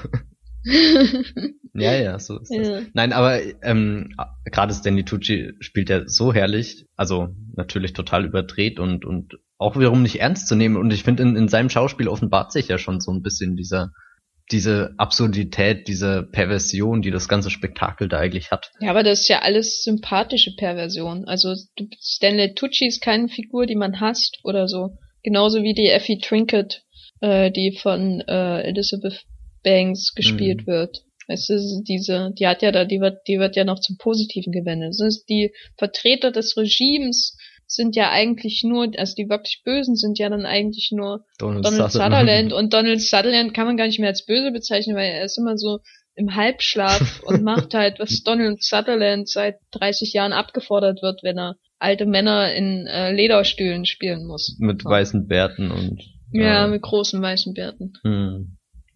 Es das Regime an sich ist ja überhaupt nicht greifbar dadurch. Das ist ja All, allgemein ist so so ein bisschen dieser 13. Distrikt oder die die unterdrückende Macht abstinent irgendwie so wie bei Homeland, wo die Agency aus drei Menschen besteht, besteht ähm, da, das Kapitol aus äh, Donald Sutherland zwischendrin diesen Spielemachern und ja den der Soldaten. Unterschied ist halt nur, dass Homeland äh, Saul hat. Ne? Mhm. Der hat auch einen Bart. Und der Oder auch Bart nicht mehr. von Saul ist äh, äh, so äh, ungefähr 50.000 mal charismatischer als irgendein Körperteil von äh, Donald Sutherland. Ne? Hm. Also nur um jetzt mal den Vergleich wieder zurechtzurücken, weil der Bart von Saul, wenn, wenn Catching Fire den Bart von Saul äh, Berenson aus Homeland hätte, in welcher Form auch immer, selbst ohne Mandy Patinkin, der ihn trägt, dann äh, würde ich Catching Fire mindestens vier von zehn geben. Doch, ja. Es wäre hart, Das aber ich würde es ist machen. bemerkenswert. Das, mm. Ja. Aber ich Ja. würde ihn trotzdem nicht nochmal schauen. Würdest du auch Josh Hasse, ha, Peter mit Bart lieber mögen? Äh, wenn er sich als Stein verkleidet, ja. Tatsächlich, ja. Du und dein Stein. Hm, Ich finde, Peter ist der beste Steinschau äh, Mensch der Welt. Äh, whatever. Ja, na, wenigstens hat er diesmal nicht so eine Szene gehabt, aber ich hasse die Figur. Ich hasse alles an dieser Figur. Das Das ist unglaublich. Ich habe ja nichts gegen Josh Hutcherson. Ich glaube, der ist ein äh, netter Typ, der äh, halt Der nicht Steine sagt mag. ist, aber ähm, ich glaube, mit einer anderen Figur könnte er auch mehr, da könnte er auch mehr rausholen. Aber so wie Peter geschrieben ist, das ist ja, als wollte jemand auf Biegen und Brechen so die Antithese zum traditionellen Helden schreiben. Äh, und das nervt halt einfach nur. Ich weiß nicht, was soll. Also Hm. so eine Figur, die so völlig Ja, also dass er die, viermal die gerettet werden musste. also bitte. Ach, Ah, die fand ich sehr charismatisch, wo er, wo er da reinkommt und dann. Doch, da, da hat er, da, da wurde auch schon viel über diese Welt ausgesagt, weißt du, dass der da einfach, dass das Leibbrot, dass das, das Leibbrot, Gott, das hört sich schon schlimm an, ey. Aber wenn er wenigstens ein Baguette gehabt hätte, dann hätte man da noch irgendwie so äh, psychoanalytisch was reininterpretieren können, weißt du, mit, mit Kastrationsangst und was weiß ich. Aber er hat ja einfach nur so ein, so ein Brot. Hm. Ja, und, und was für ein Messer er dann da auch rausholt um, um, und sich einfach eine Scheibe abschneidet und das trockene Brot da isst. Ja. Nee, das war schon- Peter ist äh, schrecklich. Und ich weiß ja schon, wie das Ganze endet. Und es ist so schrecklich. Alles ist schrecklich. Hm, Ich alles. weiß auch, wie das Ganze endet. Ich finde auch, dass Woody Harrelson in den Filmen aussieht, als hätte er sich die Haare von Brad Pitt ausgeliehen. Das ist ganz furchtbar. Ja, es hat mich, nee, diese, die World War Z Flashbacks da, auch, ja.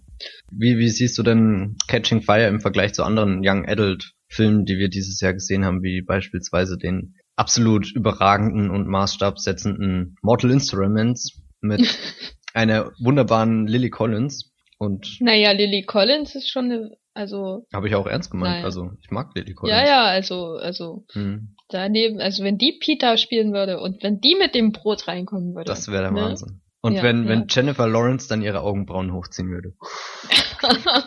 Oh Gott. äh, fies. Ähm, ja, äh, das Niveau der Young Adult Verfilmung in diesem Jahr, also abgesehen von Young Adult von Jason Reitman, der super ist, ähm, ist so niedrig, dass da eigentlich Catching Fire ohne Probleme äh, drüber steht. Aber das ist auch so, ja, ist die, das ist schwer, dass die sich gegenseitig unterbieten. Ist, also, nee. Es hat natürlich, da ist natürlich viel mehr dahinter, was so Geld und äh, tendenziell möchte ich mal annehmen, Inspiration angeht, als bei so einem furchtbaren, schrecklichen Automatismus wie, wie äh, Mortal Instrument, der, Instruments, der wirklich so wirkt, als hätte, ich weiß nicht, also als hätten alle Beteiligten ihre Seele verkauft und, und wären dann Ikea einkaufen gegangen und, und hätten dann den Film wie, wie die, so ein Iva-Stuhl zusammengebaut, so im, das war, also, Die Stühle Ja. heißen Eva? Naja, ich habe da, es gibt diese einfachen Holzstühle Mhm. und äh, die heißen Eva und Mhm. äh, es gibt Okay. auch mein äh, mein DVD-Regal heißt glaube ich auch Eva. Interessant. Mhm. Ja, ja, Mhm. das äh, vielleicht sollten wir lieber über Ikea reden. Ja, faszinierend. Ja, ja, die sind auch alle aus demselben Holz. Okay, und, und wie, wie braun ist das dann, oder ist das, das eher so ein braun, helles? wenn das einfach eine Weile lang rumsteht. So, ja, ja, muss Sonnenlicht drauf, dann wird's braun. Das in meiner Küche ist schon braun, aber das Das hat andere Gründe. Wohnzimmer nicht. Das Ja, ich will da nicht Wohnzimmer. immer- ja, ich, das muss doch so klingen, als hätte ich mehrere. ja, ja. Ja, aber zurück zum Thema. Äh, Ikea. Dieser Podcast wurde nicht von Ikea gesponsert. Ja, ähm, ja äh, also ich, also er ist natürlich nicht so verachtenswert wie Enders Game ähm, und nicht so äh, lustlos wie Mortal Instruments, aber dann auch wieder nicht so schön lustig schlecht wie der Host. Wobei ich finde ihn schon besser als der Host, aber das ist auch so. Oh mein Gott, schon allein was, was die Figur von Saoirse Ronan, wie auch immer sie in der Host heißt, und, und Katniss, also so im Vergleich, du hast die, die coolste Leading Lady, äh, Leading Lady, äh, du hast Jennifer Lawrence. Und ja, reicht schon zu sagen. Ja, aber von Jennifer Lawrence war ich jetzt auch nicht irgendwie begeistert oder so. Ich finde zwar schön, dass hypothetisch gesehen Katniss eine tolle Figur ist, aber äh, wenn der Film schlecht ist, ist macht es den ja nicht besser. Auch ich finde schon, dass sie mit ihrer Präsenz da einiges rausholt. Und ich finde die Katniss-Figur tatsächlich nicht blöd. Also ich, ich mag sie richtig. Also ich mag wirklich als Figur auch, und, und nicht nur, weil ich ja Jennifer immer so Lawrence mag, sondern weil, weiß nicht. Aber ich finde trotzdem immer, dass es äh, alles aufgesetzt wirkt. Sie wirkt auch nicht wie ein Bewohner von ähm, diesem Distrikt. Weißt du, alle Leute anscheinend den ganzen Tag nur auf dem Weg zur Mine sind. In jeder Szene sind sie immer auf dem Weg zur Mine. Ja, oder was immer holen da abgebaut wird. Who cares? Weißt du, es ist, ist ja, war ja schon beim ersten Film das Problem, wo sie da mit ihrer hippen H&M-Lederjacke jagen gegangen ist. Und ich meine, dass sie im zweiten äh, Film besser gekleidet ist, ist ja, wird ja erklärt, mehr oder weniger. Sie wohnt ja auch in einer besseren Gegend. Aber sie wirkt überhaupt nicht so, als würde sie da herkommen. Dann, dann schon eher äh, Peter. Der wirkt so, als würde er aus einer Welt kommen, in dem die Leute den ganzen Tag nur zur Mine gehen und nie ankommen. ja, aber Ja. das ist, ja, das, äh, insofern, eigentlich können Young Adult Filme nur noch besser werden. Ja. Also außer Young Adult, der ist schon gut. Ich fand Catching Fire sogar fast besser als Young Adult. What? Sorry, das musste sein. Aber ja. Nö. So, das war jetzt die letzte Ausgabe des Wollen-Podcasts. Und man hörte nie wieder etwas von ihm. Aber was ich mir gern vorstelle, ist, dass äh, Jennifer Lawrence gegen die böse Hexe Charlize Theron, aber die aus äh, Young Adult, nicht die aus Snow White and Huntsman. Die beiden zusammen, also das wäre wie Silver Linings Playbook nur ohne Bradley Cooper und mit Brad, äh, statt Bradley Cooper Charlize Theron und das wäre das wäre so großartig. Und dann inszeniert von David O. Russell oder lieber den Jason Reitman? Na, wenn dann schon David O. Russell, weil Jason Reitman ist dann doch zu zahm. Hm. Aber äh, die Figur aus Young Adult äh, statt der Figur von Bradley Cooper, das wäre also und die beiden dann zum Tanzwettbewerb. Oh, Das, Mann, ich muss das Drehbuch schreiben. Hast du noch einen letzten Satz zu Catching Fire? ich mochte den. Aber ich glaube, das habe ich schon mal gesagt. Weil mein letzter Satz ist, ich mochte ihn nicht. hm, krass. So. Aber äh, bevor wir jetzt weiterkommen, ganz fix, ohne einfach so aus der Pistole geschossen. Drei Typen, von denen du dir wünschst, sie würden sich als Stein verkleiden. Hm. Klaus Kinski. ich glaube auch nicht, dass das möglich ist, aber ihn mal so zwei Minuten als Stein da liegen zu sehen, ist, glaube ich, das beruhigendste der Welt, oder? Ja, ja, ja. Ja. Die anderen zwei ist eine gute Frage. Dann mache ich mal schon ja, den genau, nächsten. mach du. mach Und zwar äh, Brad Pitt. An den habe ich gerade Ich instinktiv hab- gedacht. Ja. Ich habe nämlich Brad Pitt? gestern 12 Years a Slave gesehen und möchte kein Wort über 12 Years a Slave sagen, bis wir den Podcast zu 12 Years a Slave machen. Aber, aber Brad Pitt sollte nie wieder einen Menschen spielen. Aber er wäre dann schon voll der mit Moos bewachsene Stein oder der, der schon Ja, ja, so, lange so ein Haare. grau, grau-blondes Moos. Wie sein Bart in 12 Years a Slave.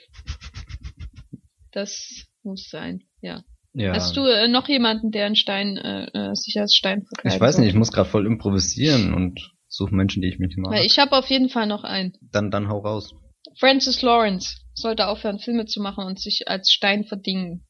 Als Stein in einem trockengelegten Flussbett, ähm, über das äh, jede Woche zum selben Zeitpunkt eine Horde Marder rennt, mit sehr scharfen Klauen an den Füßen. Das wäre absolut mega, weil dann ständ vielleicht noch ein Regiewechsel bevor und David Yates würde endlich aus seiner nicht existierenden Schaffensphase gerade mal wieder einen tollen Fantasy-Film machen. ja, ja. Womit ich jetzt nicht sagen will, dass David Yates mein nächster Stein werden soll. Das kann dann eher ein Mhm. Mensch wie Clint Eastwood werden. Oh ja, aber der Weil- braucht ja gar keine Hm? Schminke. Wollte gerade sagen, der, der setzt sich einfach hin und ist schon Stein genug und auch mit seiner Einstellung kommt er da mega vorwärts, glaube ich. Ja, ich glaube, da würde er, da, das wäre auch spannender, als seine Filme zu gucken, die er in den letzten Jahren so gemacht Mhm. hat. Ihm zuzuschauen, wie er ein Stein ist. Das wäre echt der Ja. Wahnsinn so. So Gran Torino und, und der Stein fällt auf das Auto und das Auto geht kaputt. ja. Das wäre das wär ja. echt der Film gewesen. Ja. Hast du noch einen dritten? Ja, ähm, ähm, das klingt fies, aber äh, Peter Jackson. Und ich sage jetzt nicht Und- warum. Ja doch, erzähl doch bitte. Na, ich habe ja den Hobbit 2 noch nicht gesehen. Das heißt aus Und reiner Willkür. alleinige- Und ich habe dieses Jahr ja sogar Chroniken der Unterwelt geschaut, ne? Und The Host Hm. und Ender's Game. Aber der Hobbit 2, ähm, da habe ich wirklich einfach äh, so die, da habe ich schon Angst davor, weil der erste hat so, das erste, äh, der erste Film war so verstörend in seinem, ja, in seiner nicht vorhandenen Handlung. Und ich meine, ich bin ja kein Handlungsfetischist, also ich mag ja äh, Johnny Toe Filme, aber äh, da ist ja einfach, also das war einfach so, als wäre das nichts aus der unendlichen Geschichte. Also ich weiß nicht, ob ihr den Film gesehen habt, hoffentlich, sonst habt ihr was verpasst.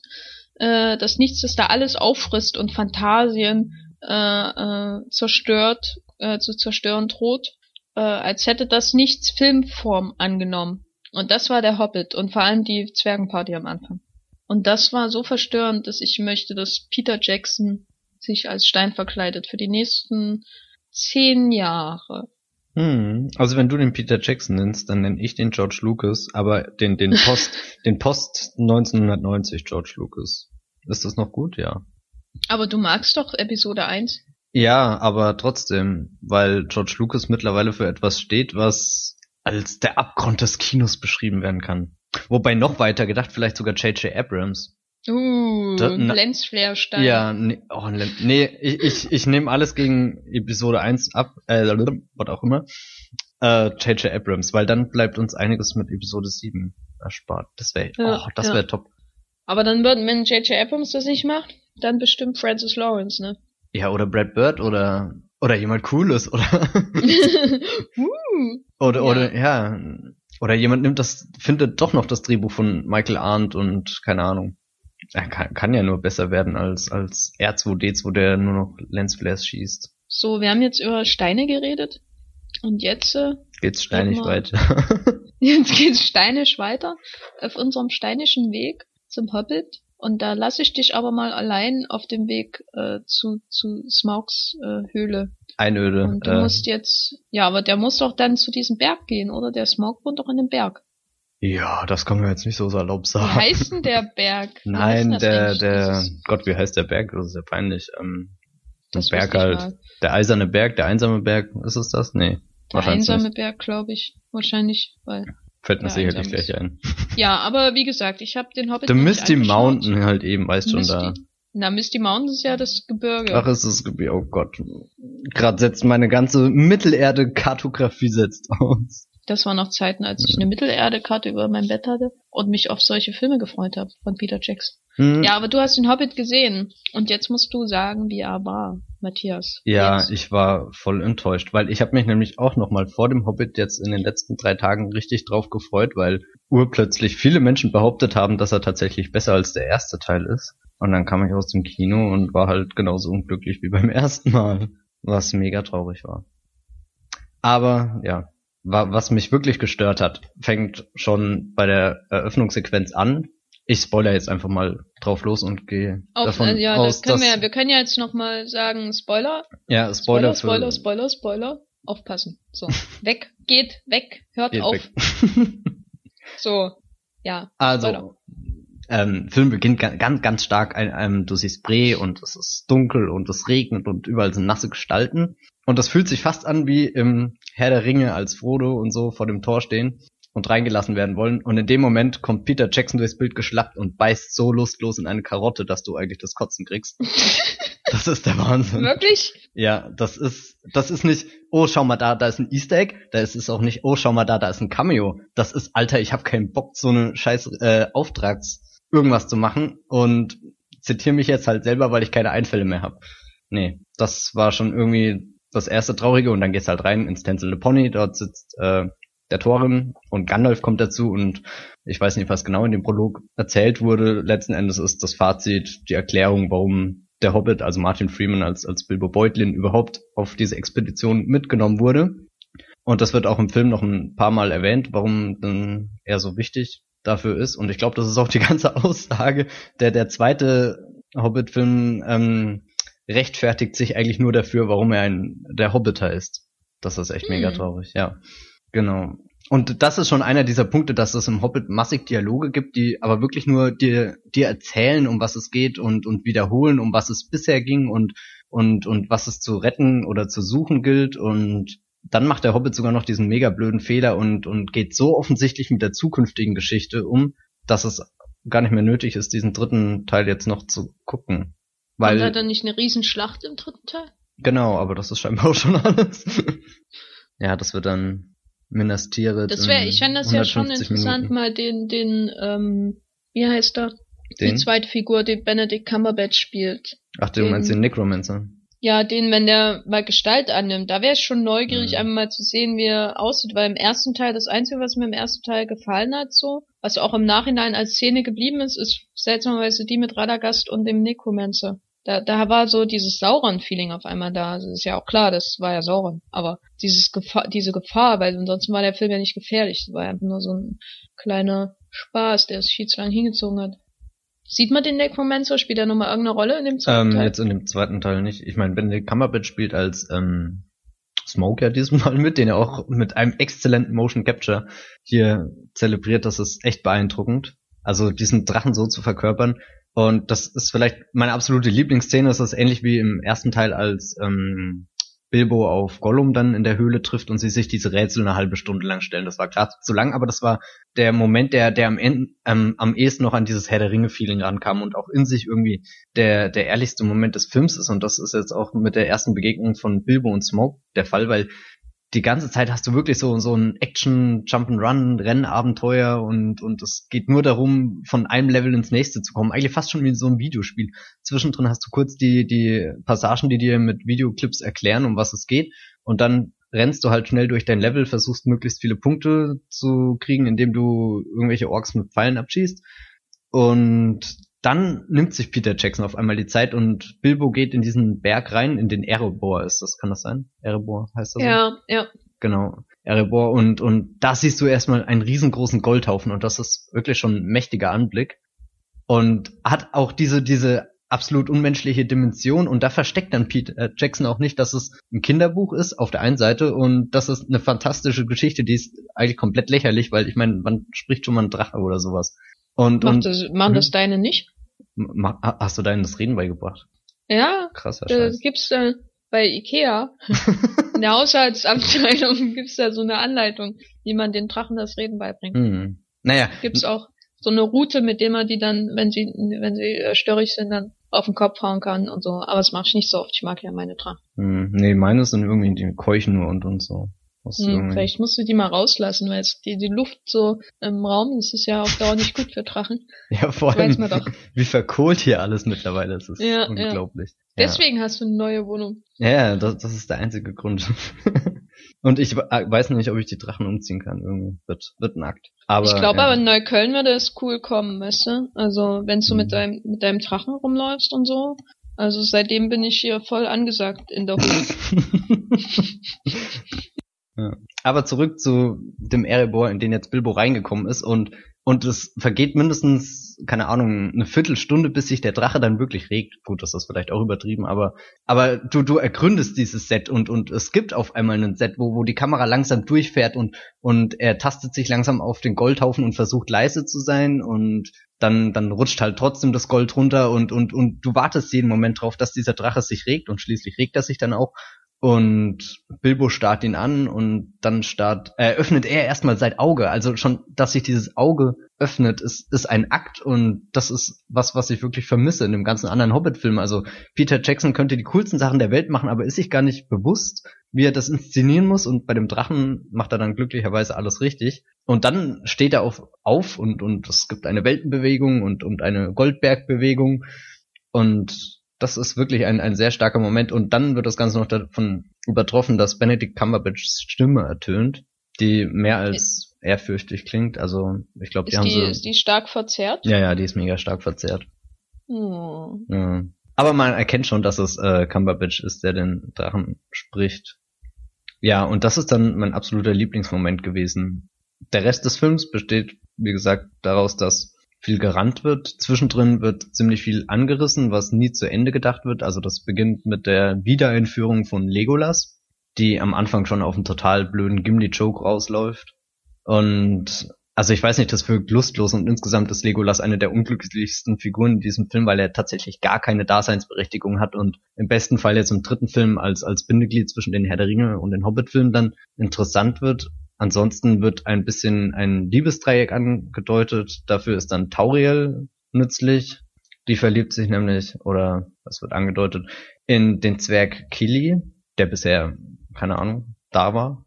Und auf einmal genauso groß ist wie, wie, wie Thorin, der auch schon genauso groß ist wie Aragorn und letzten Endes sind das schon drei, äh, zwei Aragons in einem Film und dann kommt noch dieser Luke Evans Typ dazu, was der dritte Aragon Ersatz ist.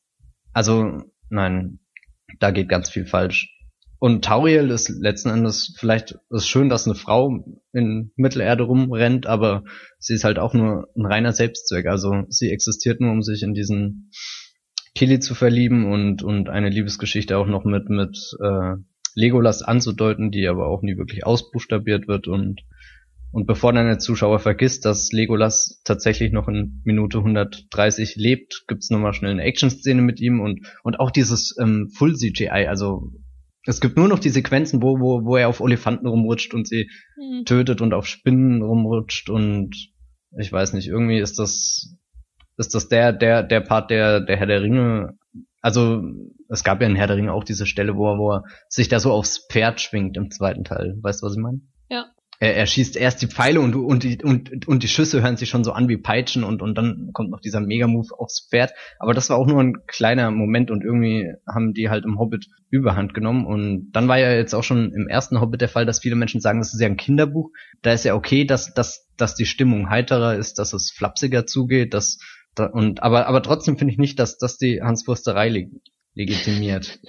Also ich finde, das ist wirklich ein Unterschied. Ähm, man, man kann ein Kinderbuch ernst nehmen und das macht der Hobbit 2 in dem Moment, wo, wo Bilbo auf Smoke trifft. Aber dann kann man das auch komplett missinterpretieren und denkt, man muss jetzt einen blöden Slapstick-Witz nach dem anderen bringen und das ist so, so ein, so ein lustloses, keine Ahnung, fast schon wie so ein Zirkus irgendwie. Weiß nicht. Und mhm. dann natürlich auch noch seitens Peter Jackson, der, der sich mehrfach selbst zitiert, also nicht nur, dass er jetzt da selbst als Cameo durchrennt, sondern ähm, ganz, ganz, ganze Mechanismen aus den alten Filmen einfach nochmal neu bringt. Die Sequenz, wenn Gandalf auf das Balrog trifft in äh, Moria, gibt's quasi in einer Variation mit Sauron und ich weiß nicht, was das alles sollte. Das, der, Gandalf-Handlungsstrang ist auch nur dadurch zu erklären, dass, dass ein McKellen gesagt hat, ihm geht's gesundheitlich nicht so gut, die Drehbuchautoren sollen ihn möglichst schnell irgendwie rausschreiben. Ähm, na, ist, ist der getrennt von? Ja, ja, die, die Gruppe spaltet sich letzten Endes wie, wie beim zweiten. Ähm, ja, also na, dann wird der, ist der nur dazu da, um dann die Schlacht dann wieder mit irgendwie zu erklären im dritten Teil. Ja, ja, das, das gibt wieder so einen Gandalf Ex Machina Moment. Mhm. Ja. Ja, na, das klingt ja äh, interessant. Ich, ich weiß nicht, irgendwie ist es echt traurig zu sehen, weil, weil, ähm, es, es zählt nicht mehr das Abenteuer und die Figuren sind, oder Peter Jackson ist wahnsinnig verliebt in die Details seiner Figuren. Er liebt es, diese Hafenstadt da zu gestalten und, und, und ähm, dort die Einwohner, wie, wie, wie sie ihre authentischen Kostüme und so anhaben und, und diese Mittelerde-Welt lebt schon irgendwie, aber ihm sind die Figuren halt mittlerweile sowas von egal und, und selbst wenn der Film mehrmals betont, warum der Hobbit so wichtig für diese Mission ist, ist am Ende gar nicht mehr klar, dass der Hobbit eigentlich wirklich der zentrale Hauptcharakter ist, dass es hier um, um, um das Schicksal von Bilbo Beutlin geht. Stattdessen rennt halt Legolas irgendwo rum und, und, und Luke Evans. Nee. Nein, das ist vielleicht sollte vielleicht sollte sich Luke Evans auch als Stein verdingen. Das, das wäre echt noch ein, oh, Luke Evans ist ein ganz heißer Kandidat. Das Problem ist nur, der, der müsste ja gar nicht mehr verkleiden. Ja, ja. Hm. Eigentlich ist, macht er das schon, ne? Er ist eigentlich immer ein Stein. Ich, ich habe ja gar nichts gegen ihn, aber er ist halt auch so, so absolut austauschbar. Ja, ähm, noch abschließend ähm, kannst du einen Satz sagen, ob dieses 48 Frames pro Sekunde, wie sich das verändert hat oder ob ich ich habe ihn ja nicht in HFR gesehen. ich habe ihn nur in 3D gesehen und da also die Effekte sind Hobbit-mäßig in vielen Passagen natürlich auf absolut höchstem Niveau. Dann gibt's aber wiederum Sequenzen wie diese absolut bekloppte Jagd mit den Fässern durch den Fluss wo, wo Legolas dann über die Köpfe der Zwerge hüpft und, und dabei Orks abschießt. Was mir dabei wiederum gefallen hat, ist, dass manchmal der 3D-Raum wirklich zum Vorschein kommt, wenn die ähm, Pfeile nämlich durch die Gegend fliegen. Das ist irgendwie, das, das hat mich teilweise echt fasziniert, wie, wie, wie, weil, weil der Pfeil bewegt sich ja dann fort. Das ist nicht nur ein Zweikampf, der sich im, im Raum von fünf Quadratmetern ab, spielt oder so, sondern die, die Pfeile gehen ja wirklich in den Raum rein oder aus dem Raum raus oder so. Da hat er schon ein paar nette Einfälle mit drinne gehabt, aber dann gleichzeitig, ähm, wenn die Kamera dann so an den Zwergen geklebt hat und, und die poltern dann durchs Wasser, sah das gelegentlich aus, wie als würde man irgendwie so ein schlechtes Stunt-Video schauen, was halt mitgefilmt wurde und ein abschließend positives Wort noch.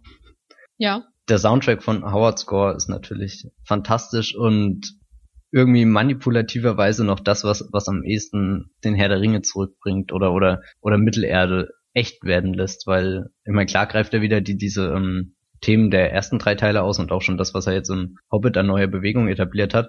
Aber dann gleichzeitig hat er auch noch ein paar wunderschöne Sachen, die er neu mit reinbringt und dazu gehört schockierenderweise das Leitmotiv für die äh, äh, Liebesgeschichte zwischen Kili und äh, Tauriel. Freust du dich auf den dritten Teil? Sehr. Das klang. hm. Nein, das, das, das klingt verzweifelt. Das Vieldeutig. Ist, ich weiß nicht. Nein, das ist wirklich so, so eine Art Episode 1 oder, oder dieser Indiana Jones 4. Gibt's den? Oh. Uh. Also es ist auf keinen Fall so schlimm wie Indiana Jones 4, aber irgendwie ist Peter Jackson dann in diesem Sinne wieder zu dem George Lucas geworden, den ich vorhin da als Stein sehen wollte. Also zu, zu diesem Inbegriff eines Regisseurs, der, der mal so, so eine große Vision hatte und jetzt glaube ich auch ehrlich gesagt gar keine Lust mehr auf diese Vision hat und das Ganze halt jetzt noch zu Ende bringt, weil er muss und dann was anderes kann oder ich weiß es nicht. Gut. Na, ich hole ihn vielleicht auf DVD nach, den Hobbit.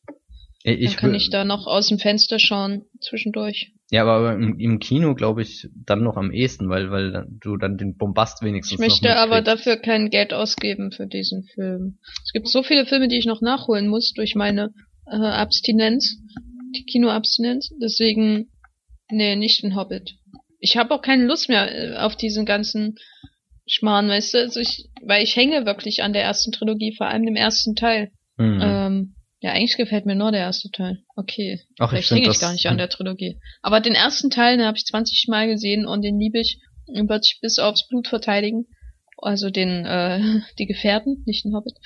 ähm, und deswegen habe ich einfach, ich bin da müde. Ich habe keine Lust mehr, das noch weiter kaputt machen zu lassen. Alles. Also, das mir nur noch nervt, dass ich nur noch negative Assoziationen mit der ganzen Franchise habe. Deswegen. Wobei ich finde, er, er, zerstört ja nicht den Herr der Ringe, also vielmehr zeigt ja, er ja, was, beim, was den Herr der Ringe gerade so auszeichnet. Filmen fällt dann schon langsam auf, weil ich den dritten kann ich ja auch nicht mehr ab. Äh, Return of the King. Und Two Towers ist schon manchmal echt schwer zu ertragen, wenn man in der falschen Stimmung ist.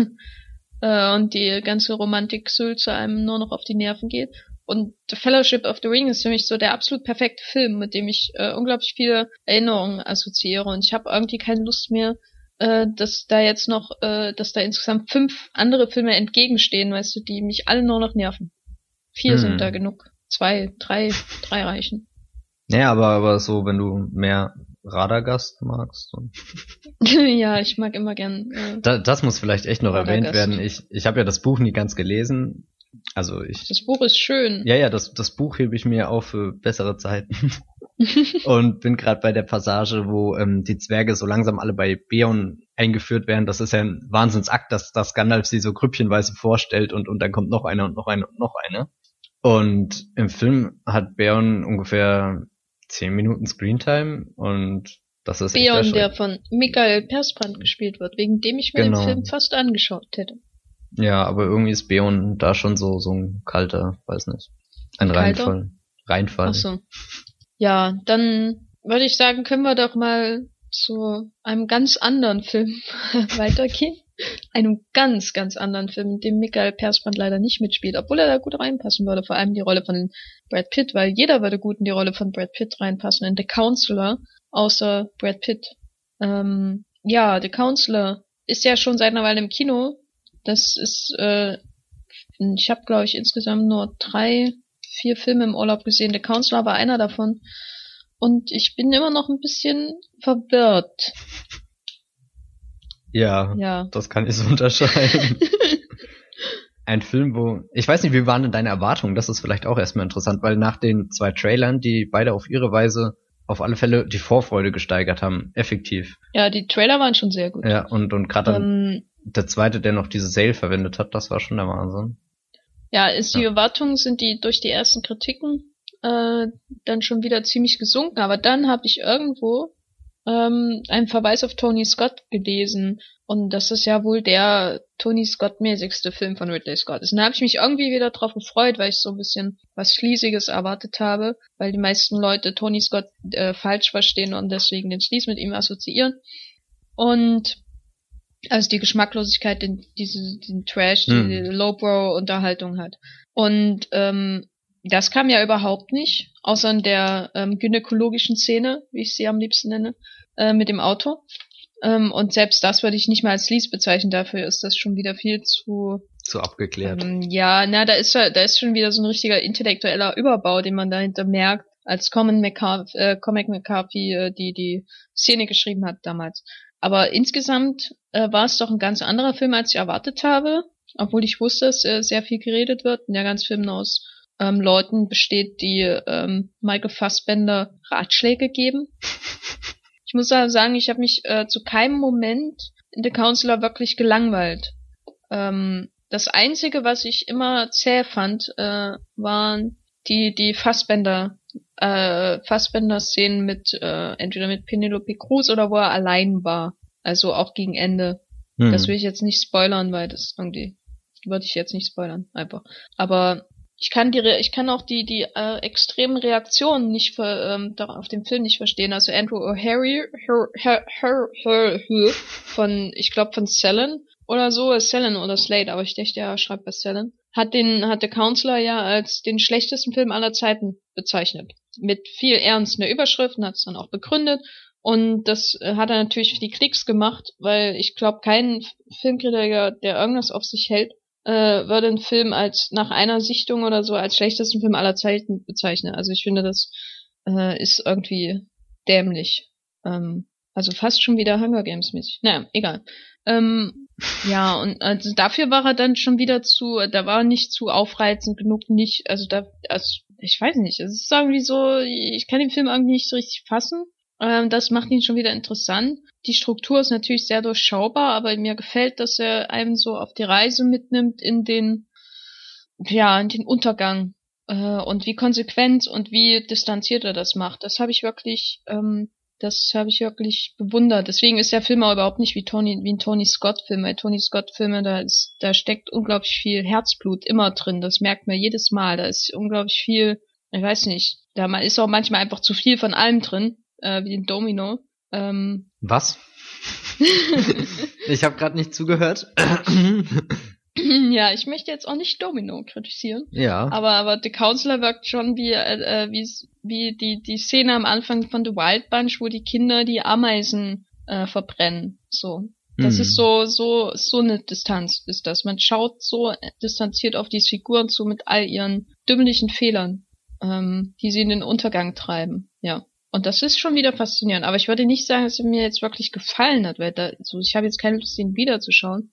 Äh, aber ich bin völlig verwirrt, ja. Hm. Weil, weil du die Struktur Was? gemeint hast, die, die Reise in den Untergang, das, das hat mich auch mega fasziniert, weil in diesem Film ja von Anfang an irgendwie alles schon entschieden ist. Also egal wie, wie sehr sich die Figuren noch mit Worten wenden und keine Ahnung was machen, äh, können, können einfach nichts mehr an ihrem Schicksal ändern. Das fand ich eigentlich faszinierend, da zuzuschauen, wie, zwei Stunden lang Michael Fassbender auf sein, sein, sein, sein tristes Ende oder, oder vielleicht auch gutes Ende. Ich weiß es gar nicht. Das ist ja auch wieder das nächste. Ich weiß auch nicht, wie ich den Film letzten Endes werten soll, ob, ob das irgendwie eine befriedigende Geschichte war, ob ich jetzt, es gab ja keine, keine, keine Figur, die ich irgendwie greifen konnte und deren Leben mir wirklich am Herzen gelegen wäre. Also da war schon fast Cameron Diaz Gepard oder was das da war am, am, am sympathischsten. Ja, Cameron Diaz war auch die Figur, mit der ich so gegen Ende dann mitgefiebert habe, weil sie die einzige war, die ein Gehirn hat, uh, uns auch vollständig eingesetzt hat. Das finde ich immer bewundernswert. Und sie hat, da, sie ist halt eigentlich sowas wie, gegen Ende wird sie ja zum Protagonisten, weil, also ja. zumindest wenn man, ähm, was die Aktivität der Figur angeht, also sie macht ja wirklich Sachen, während die anderen irgendwie alle nur darauf warten. Und das, äh, das ist, da kommt natürlich der Figur von Michael Fassbender nicht zugute, die sehr nichtssagend ist und nur dazu da, um zu nicken und äh, dann zu sagen, ja, Frauen sind so und so und so und so. Und Brad Pitt, ja. der sowieso die ganze Zeit nur wartet. Aber, aber ich oh, finde, er passt Pitt. voll in diese Rolle, in, in diesen Anzug, in diesen Hut. Das, das, ich weiß nicht, er tritt einfach als, als, als Figur auf, die man schon tausendmal irgendwo gesehen hat. Das Problem ist nur, wenn er den Mund aufmacht, ist es so, als würde er einfach nichts sagen. Das ist, ja, wie, wie als läuft so diese schade, Figur als Statist so durch das Bild und das ist wirklich faszinierend. Ja, also es ist, ähm, ich finde ja auch von rein vom Bild her passt ja schon die Rolle. Auch äh, die Art und Weise, wie sein die Frauen als sein großes ähm, seine große Schwäche da eingeführt werden. Mhm. Das passt schon alles, aber er ist halt kein Schauspieler, der ähm, längere Sätze betonen kann. Also das Einzige, was er machen kann, wenn er größere Reden hat, ist so wie in Inglourious Best, also dass er alles so zuschwallt mit einem äh, äh, kaum verständlichen Dialekt. Das macht er übrigens auch in 12 Years a Slave und das ist ganz interessant, sage ich jetzt mal. Ganz interessant. aber aber in 12 Years a Slave geht's nicht um um Scalps, oder? Habe ich das falsch verstanden? Leider nimmt niemand seinen Skype, ja. Das wäre ein so Wahnsinn-Skype. ja. äh, ja. Nee, er ist einfach kein Schauspieler, der ähm, ja so lange reden ähm, vom, also wirklich betonen kann, dass er da wirklich an seinen Lippen ähm, hängt. Das ist, würde ich eher bei, bei Ravi Badem, würde ich schon sagen, dass er das kann. Auch wenn er seinen äh, Charakter völlig da ist irgendwie viel zu, sind viel zu viele Ideen drin. Also ich verstehe auch nicht wirklich, warum er aussieht wie Brian Grazer, aber es, es stört nicht. So. Es passt Glaubst irgendwie. Du, Brian Grazer war wirklich da das Vorbild? Das hat er ja gesagt, dass es Ach so, das okay, Vorbild das war. Ich, gar nicht mitgekriegt. Ja.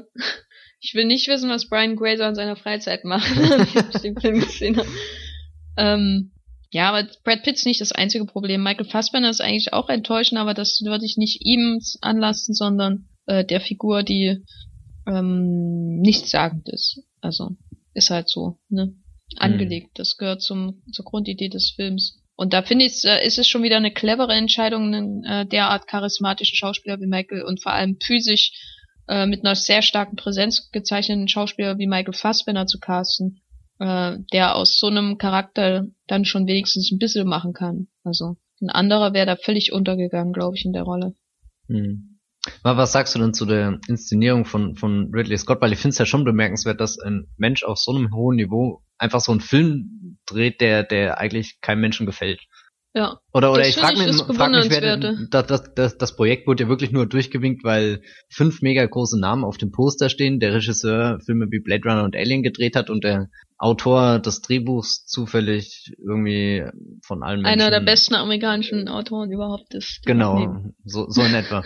Und, und dann hatte ich manchmal das Gefühl, dass, dass Cormac McCarthy sich absolut jede Freiheit gegönnt hat und, und den geilen Scheiß gemacht hat, den er schon immer mal machen wollte, egal wie absurd und blöd und doof das vielleicht ist, aber ich, ich glaube, dass er da schon voll in seinen Dialogen aufgegangen ist und, und sich so eine düstere Welt erschaffen hat, die zumindest in das Bild passt, was, was ich so von ihm hab, ohne je irgendwas von ihm gelesen zu haben. Aber halt jetzt ähm, No Country for Old Men und, und ähm, The Road habe ich beide Filme gesehen das hat schon alles irgendwie so Sinn ergeben und Ridley Scott ist dann der arme Mensch, der halt diese Dialoge verfilmen muss und da einfach nicht die Bildgewalt rausholen kann, wie er es jetzt zuletzt vielleicht bei äh, Prometheus oder so gemacht hat.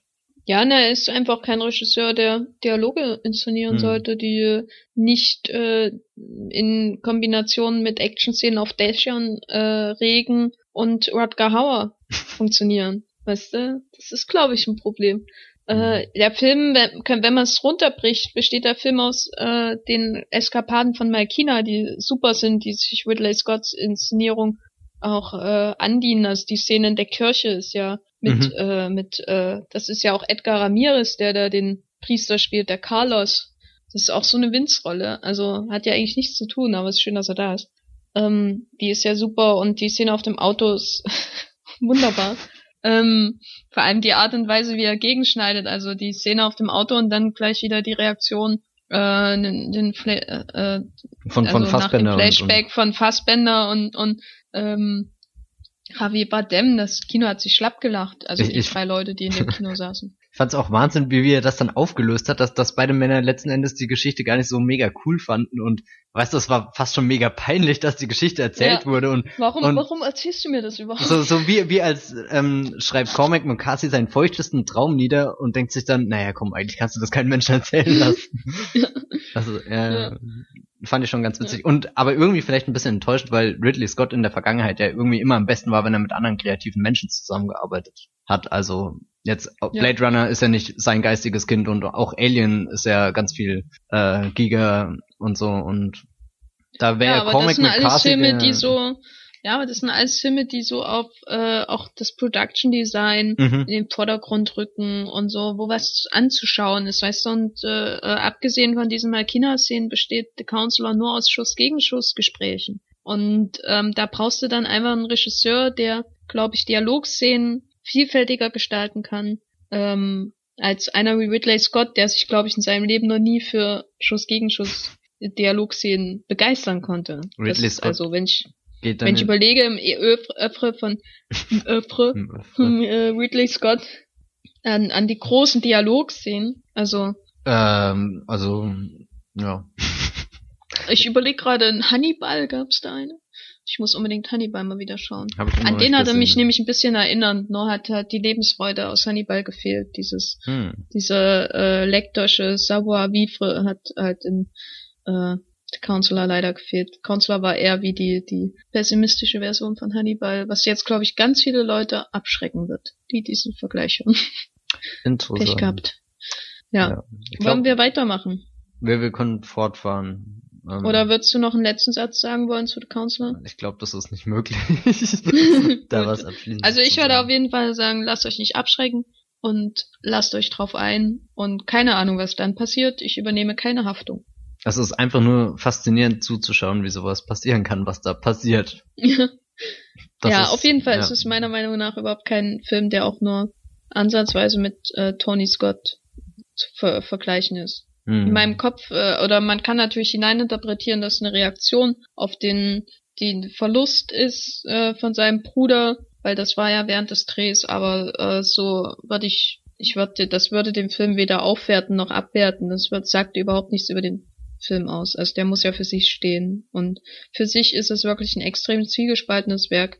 Und ich glaube aber, es ist eher so einer der Filme von Ridley Scott, über die man später noch reden wird, als meinetwegen sowas ähm, ähm, wie, wie American Gangster oder Body of Lies oder diesen ganzen äh, äh, mediokren Quark, den er so mit äh, Russell Crowe nach diesem wunderbaren Weinfilm gedreht hat. Oh, ein gutes Jahr. Ah, den finde ich super. Und dieser, ja. dieser Gladiator-Film da, Dings. Ja, na, der ist ja auch so, eher so super optimal. Ja, der ist doof.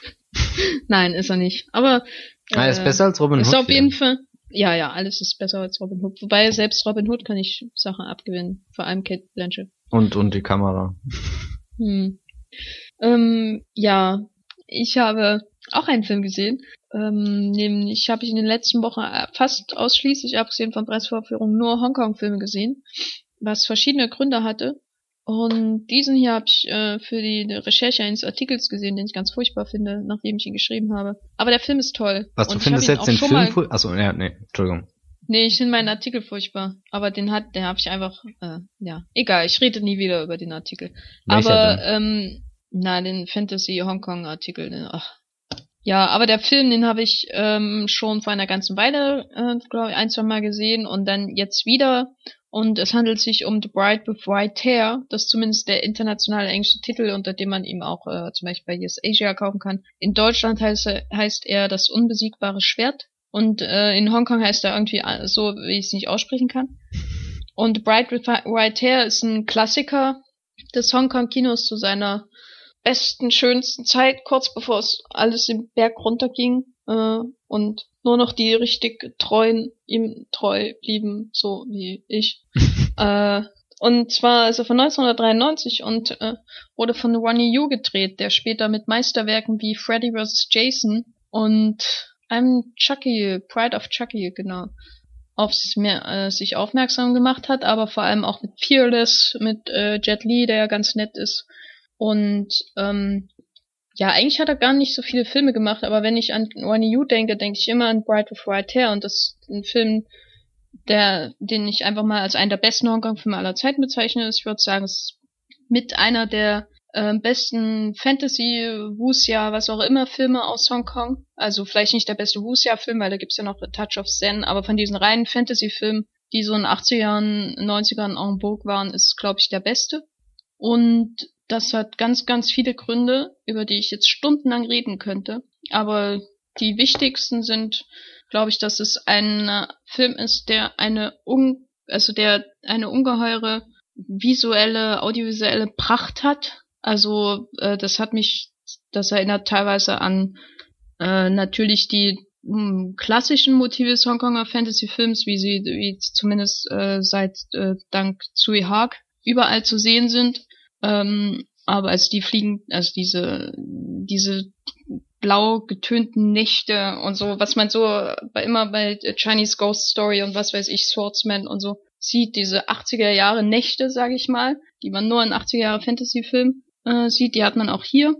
Dieses äh, kaum beschreibbar, äh, aber auch unglaubliche, ach, ich bin, also ich habe den ja neulich nochmal gesehen und er hat mich teilweise irgendwie an Night of the Hunter von Charles Lawton erinnert, weil er so wahnsinnig märchenhafte mhm. ähm, Bilder mit drinne hat, äh, wie also speziell die Szenen, wo die Kinder in Night of the Hunter da auf dem Boot äh, dem Fluss lang fahren und dann der Himmel dahinter ist und die die Schemen von den Häusern und äh, er hat also Bright of White hat halt auch solche Momente ist natürlich ein reiner Fantasy-Film da da, da ähm, hat das nicht ganz diese Kraft wie bei Night of the Hunter wo das rein aus aus Nichts kommt diese nächtliche Fahrt auf dem Wasser mhm, und es ist einfach äh, also der Plot ist ein bisschen Romeo und Julia mäßig. Zwei Leute, äh, zwei, zwei ähm, Clans oder äh, zwei Seiten bekriegen sich. Ähm, das eine ist, glaube ich, eine fiese Sekte und das andere ist eher so die Staatsmacht. Und auf der einen Seite ist Leslie Chung, der ähm, ja größte männliche Held des Hongkonger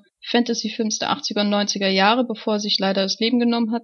Und auf der anderen Seite ist Brigitte Lin, die ähm, ja Heldin von vielen, vielen äh, Tsui Hark-Filmen, aber auch einfach nur Brigitte Lin. Und Brigitte Lin ist die coolste und größte. Und das nicht nur wegen ihrer Rolle in Chungking Express. Aber ja, die beiden verlieben sich ineinander und das geht alles ganz anders aus, als man es aus einem äh, Shakespeare-Stück kennt. Und das ist auch so eine wahnsinnig einfache Geschichte. Das finde ich auch super, weil die, die, die Wuxia-Filme äh, in 80er und 90er, die sind teils so chaotisch und durcheinander. Das wollen so viele Göttergeschichten und Erdenmenschengeschichten und Dämonengeschichten erzählen, dass man gar nicht mehr weiß, was alles soll. Und äh, Bright with White, der ist da relativ einfach. Und ja, es gibt eine Braut mit weißen Haaren. Was soll man dagegen sagen? Ja. Aber es gibt auch äh, tolle Bösewichte, die zwei äh, tragische Zwillingsbösewichte, äh, die aneinander geklebt sind am Rücken und äh, auf einem Bett rumliegen und können sich natürlich nicht voneinander trennen und auch beim Sex und so mit jemand anders wird das dann ein bisschen awkward. und es ist halt so ein richtiger Hongkong-Film. Äh, und ja, ich bin immer noch hin und weg. Also ich war auch beim ersten Mal, als ich ihn gesehen habe, hin und weg.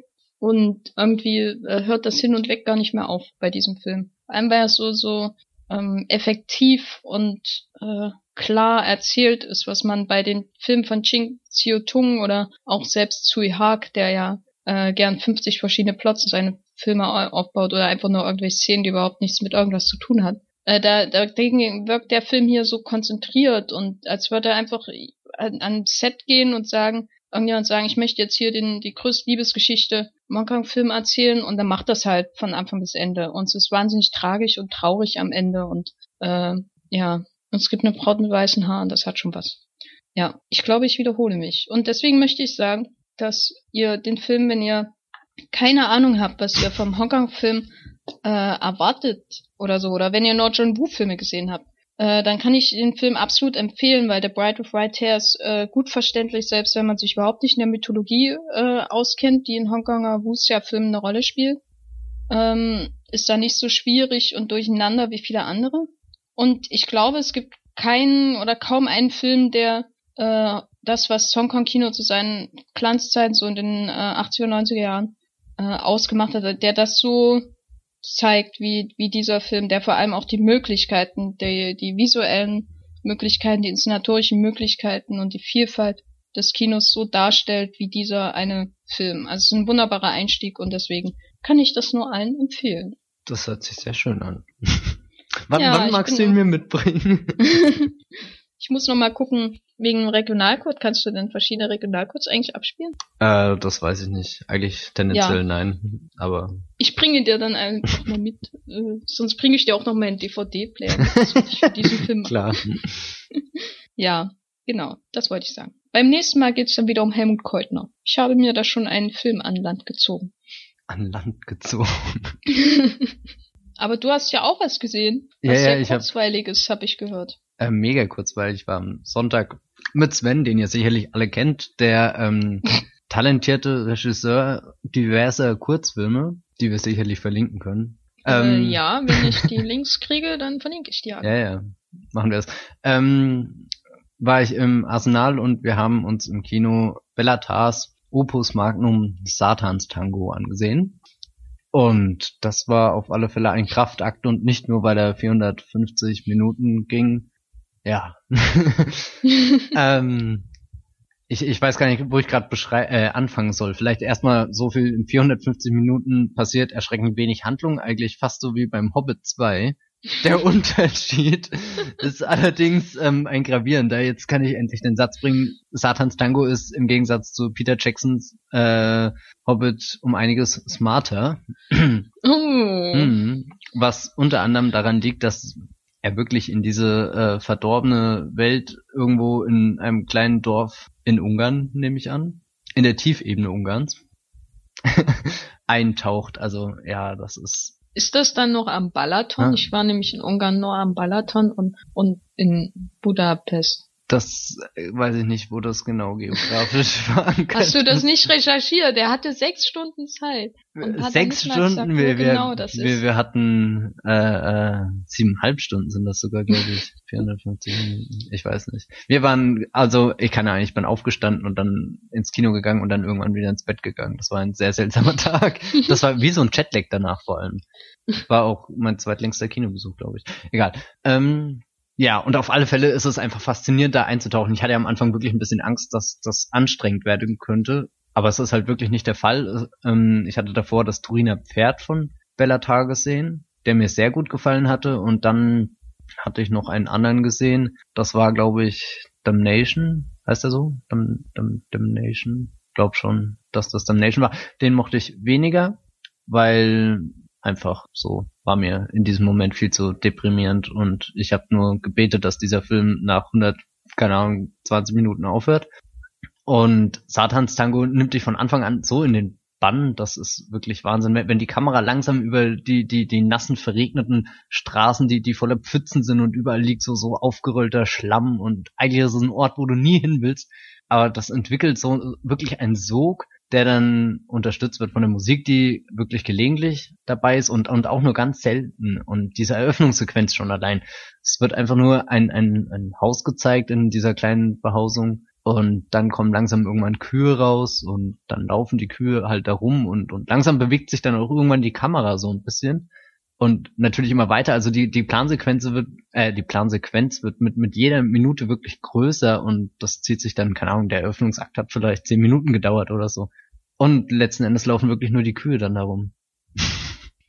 Naja, dann, ja. da, aber eine, eine Kartoffel ist nicht da. Nee, die Kartoffel kam leider nicht. Also da habe ich ganz anständig gewartet, aber die diese Überraschung hat Bellatar nicht bereit gehabt. Aber auch an, ansonsten ist, ist das ein Film, der, der so, so viel Kraft in sich birgt. Auch wenn, wenn einfach nur die Kamera gefühlt eine halbe Stunde lang in, in einem Schnitt die, die Geschehnisse in, in einem kleinen Häuslein zeigen, wo die Menschen sich vergnügen und, und tanzen und singen und, und immer wieder die gleiche Melodie. Also ich glaube, bis, bis diese, diese Melodie einmal durchgespielt ist, vergehen keine 20 Sekunden. Das ist wirklich immer wieder das Gleiche, aber, aber diese, und, und es passiert trotzdem so viel da, das ist echt der Wahnsinn. Man kann sich einfach satt sehen in diesen Bildern. Und dann gibt's noch eine ähm, wahnsinnige Einstellung, die hat mir vielleicht am besten gefallen. Also es geht ja in dem Film darum, dass ähm, ein gewisser Mensch namens, Moment, ich hab's gleich, Irimias oder irgendwie so, äh, in dieses kleine Dorf, in diese kleine Behausung zurückkehrt mit, mit seinem ähm, Gefolgsmann und scheinbar hat da kein Mensch mehr dran geglaubt, dass dieser Mensch tatsächlich nochmal kommt. Und es ist auch immer ungewiss, ob, ob er Gutes oder Böses bringt. Im, Im Lauf der Geschichte wird dann irgendwie klar, dass er so eine messianische Rolle irgendwie ähm, einnimmt, aber aber er er ist auch trotzdem nicht ehrlich gegenüber den den Bürgern, was was seine Absichten und seine Identität angeht. Und deswegen lebt man wirklich die ganze Zeit in dieser Ungewissheit und und er kündigt sich schon ein, er, er will hier alles in die Luft springen und und alles wird explodieren. Wir hatten dann auch zwischenzeitlich im dritten Akt mit einer Explosion gerechnet, aber irgendwie kam die dann nicht. und naja, egal. Auf alle Fälle gibt es dann diesen einen Moment, wenn sie da durch die Straßen laufen und und es ähm, blasen Blätter und alles und die Kamera folgt ihnen einfach und sie laufen und das ist so ein gewaltiger Moment, das ist wie als geht zehn Minuten später die Welt unter und und sie laufen da einfach und und das Laub wedelt rum und und Kartons fetzt ihnen hinten an den Rücken und sie laufen einfach stur weiter und das ist, ist so viel Intensität in einer Sequenz habe ich echt selten erlebt. Ja, das ist mega stark. Und dann dachte ich zwischendrin an Lawrence Anyways von von Xavier Dolan. Weißt schon, welchen ich meine, oder?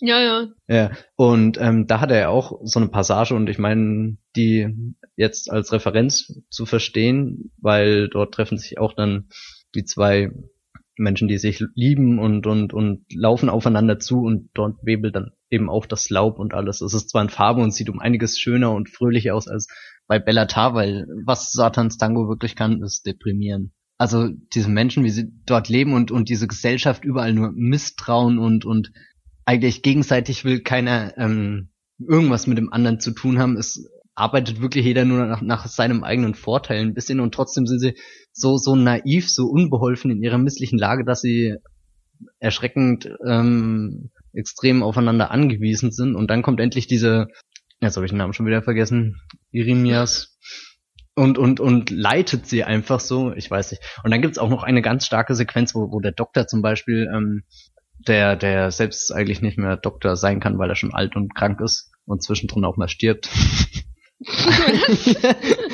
Nein, ähm, ja, er, er kippt um und ist dann im Krankenhaus und und er, er ähm, das Kapitel heißt, glaube ich, etwas wissen. Also ich habe den Film auf Ungarisch mit deutschen Untertiteln war die Projektion und in 35 Millimeter ähm, und ähm, also das Kapitel hieß dann, glaube ich, etwas wissen und du siehst die ganze Zeit nur, wie er aus seinem Fenster schaut und, und die Vorgänge, die in diesem, in dieser kleinen Behausung sind, beobachtet und dann, dann hat er tatsächlich für jeden Einwohner sozusagen eine kleine Mappe oder ein Heft, wo er ähm, seine Gedanken aufschreibt und seine Beobachtungen festhält. Und das ist einfach, keine Ahnung, da bin ich fast verrückt geworden. Wie, wie, wie kann jemand sowas machen? Und, und wo existiert tatsächlich so eine Gesellschaft, wo die Menschen so akribisch aufeinander achten und wo, wo es eigentlich nichts zu geben scheint, was wirklich von größerem Sinn und Zweck ist. Und das wird dann auch, dann, dann dreht sich dieser Film so, so im eigenen Kreis und, und schließt den Bogen, wenn dann der Doktor zwischendrin, äh, wie gesagt, umkippt und ähm, ins Krankenhaus kommt und dann 13 Tage oder so später wieder zurückkehrt und die restliche Gemeinschaft ist mit, mit ihrem Heiland aufgebrochen und versuchen ein neues Gehöft zu errichten, um dort Erfolg zu kriegen, was natürlich nie passiert. Und ähm, er kommt dann einfach zurück, setzt sich wieder an sein Fenster und schaut raus. Das Dorf sieht aus wie davor, alles ist immer noch genauso trist. Und er holt seine Mappe raus und, und führt seine Aufzeichnung weiter in dem Glauben, dass die Menschen sich einfach nur in ihre Häuser zurückgezogen haben, weil der Winter so schlecht ist und, und keiner aus dem Bett aufstehen will, weil sie krank sind oder einfach nur faul sind oder das ist schon einfach Wahnsinn, was da alles aufeinander trifft. Hm. Jetzt habe ich, glaube ich, ein bisschen viel erzählt, oder? Eins muss ich ähm. vielleicht noch erwähnen, wenn noch Zeit ja. ist. Dann gibt's noch ein kleines Kind, ein Mädchen, glaube ich. Oder auch ein Junge. Das konnte ich nicht wirklich identifizieren egal, spielt ja auch keine Rolle. Und ähm, dann eben auch eine Katze, die von dem Kind zu Tode gefüttert wird, also letzten Endes vergiftet wird. Eine Katze kommt davon? Ich glaube, es ist eine Katze. Ich bin mir gerade echt nicht sicher, was das für ein Tier war. Am Ende ist es ein Hund. Oh Gott, ist das peinlich. Na, wenn es ein Hund ist, gucke ich nicht. Nein, instinktiv, das, das war auf alle Fälle eine Katze. Krass, wie kann man so, ich weiß nicht, kann, so, so die Details sind in diesem Film gar nicht mehr wichtig. Das ist einfach nur noch, wie du es aufnimmst und, und dann auch diese Einstellung, wie die Katze oder der Hund, nee, ich glaube, es war eine Katze. oh äh, ist das peinlich. Ähm, ja, aber, aber es Nein. kommt auf den, den, den, den Vorgang an, weißt du, dass das Kind ähm, nimmt mehr oder weniger absichtlich, wobei da, da war ich mir auch nicht sicher, ob, ob das Kind wirklich wusste, dass es die Katze. Es ist eine Katze. Es ist eine Katze, oder? Ja.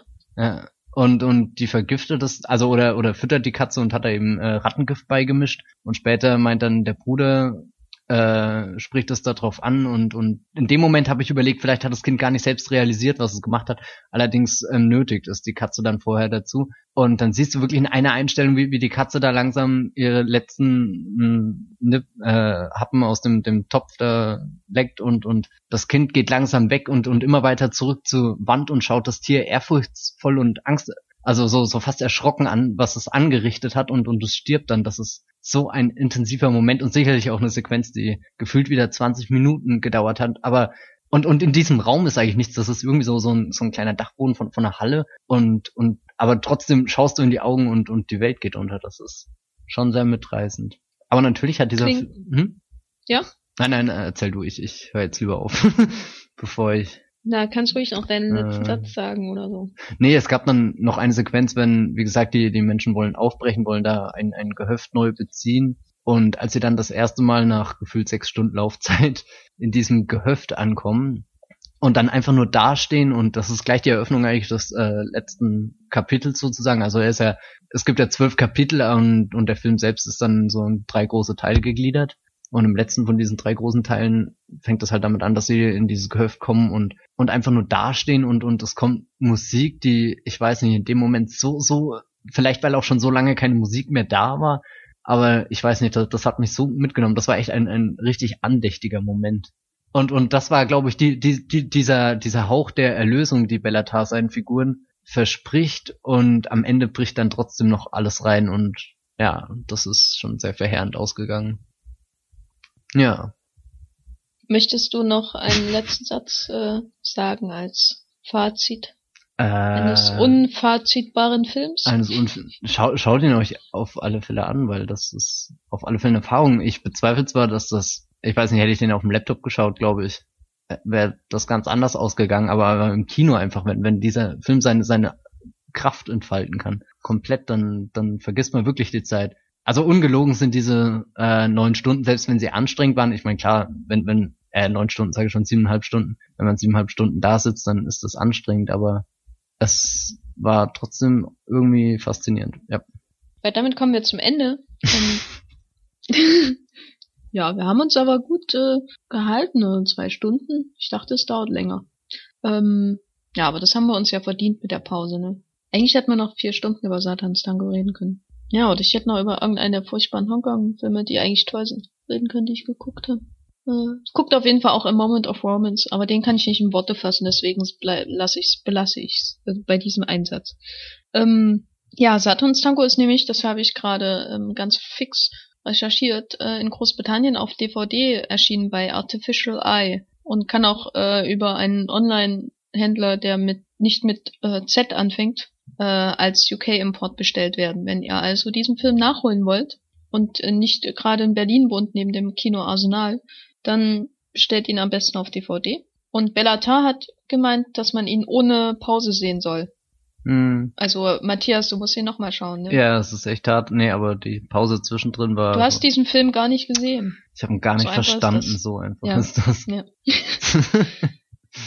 Ähm, The Bride with White Hair ist wie gesagt auch in Deutschland erschienen unter dem Titel Das unbesiegbare Schwert. Ich weiß nicht, warum er sie so heißt, weil äh, alle Schwerter in dem Film werden besiegt und gehen kaputt. Es wird eins sogar mehr oder weniger halbiert.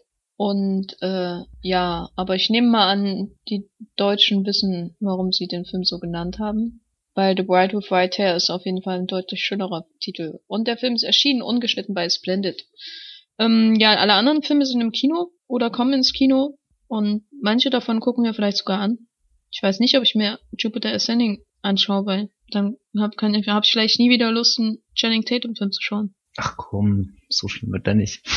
Und ich habe jetzt ein White House Down Poster in meinem Bad und das ist das, das beste Poster, was es gibt im Bad.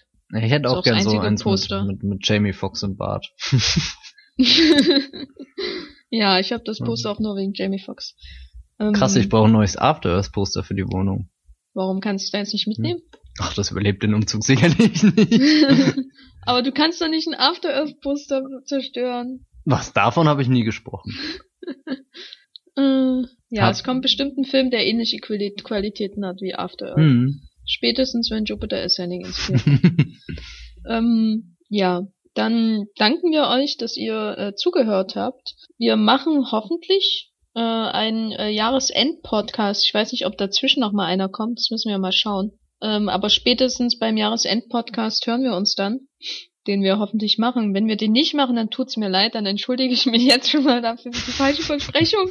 Und beim nächsten Podcast äh, werden wir es einfach nicht erwähnen und so tun, als wenn nichts passiert. Nur damit das jetzt schon klar ist. So. Ähm, ja, und ich danke dir, Matthias, dass du wieder äh, dazu äh, äh, dich geschalten hast. Ja, vielen Und, Dank äh, für die für Einladung.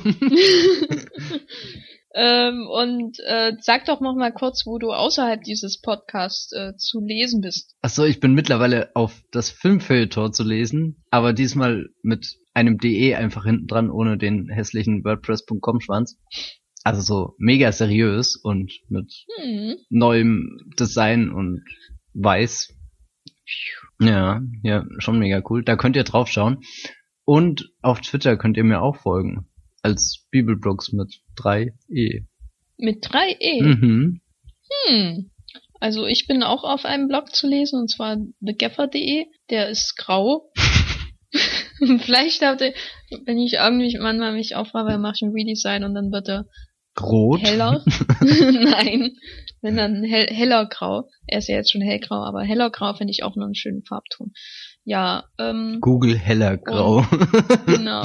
Und an, ansonsten bin ich zu hören bei dem äh, großartigen Pillows and Blankets Podcast über Community. Äh, und äh, bei Twitter bin ich zu finden. Und zwar äh, unter äh, äh, Gefferlein mit einem Ad. Das war mega originell.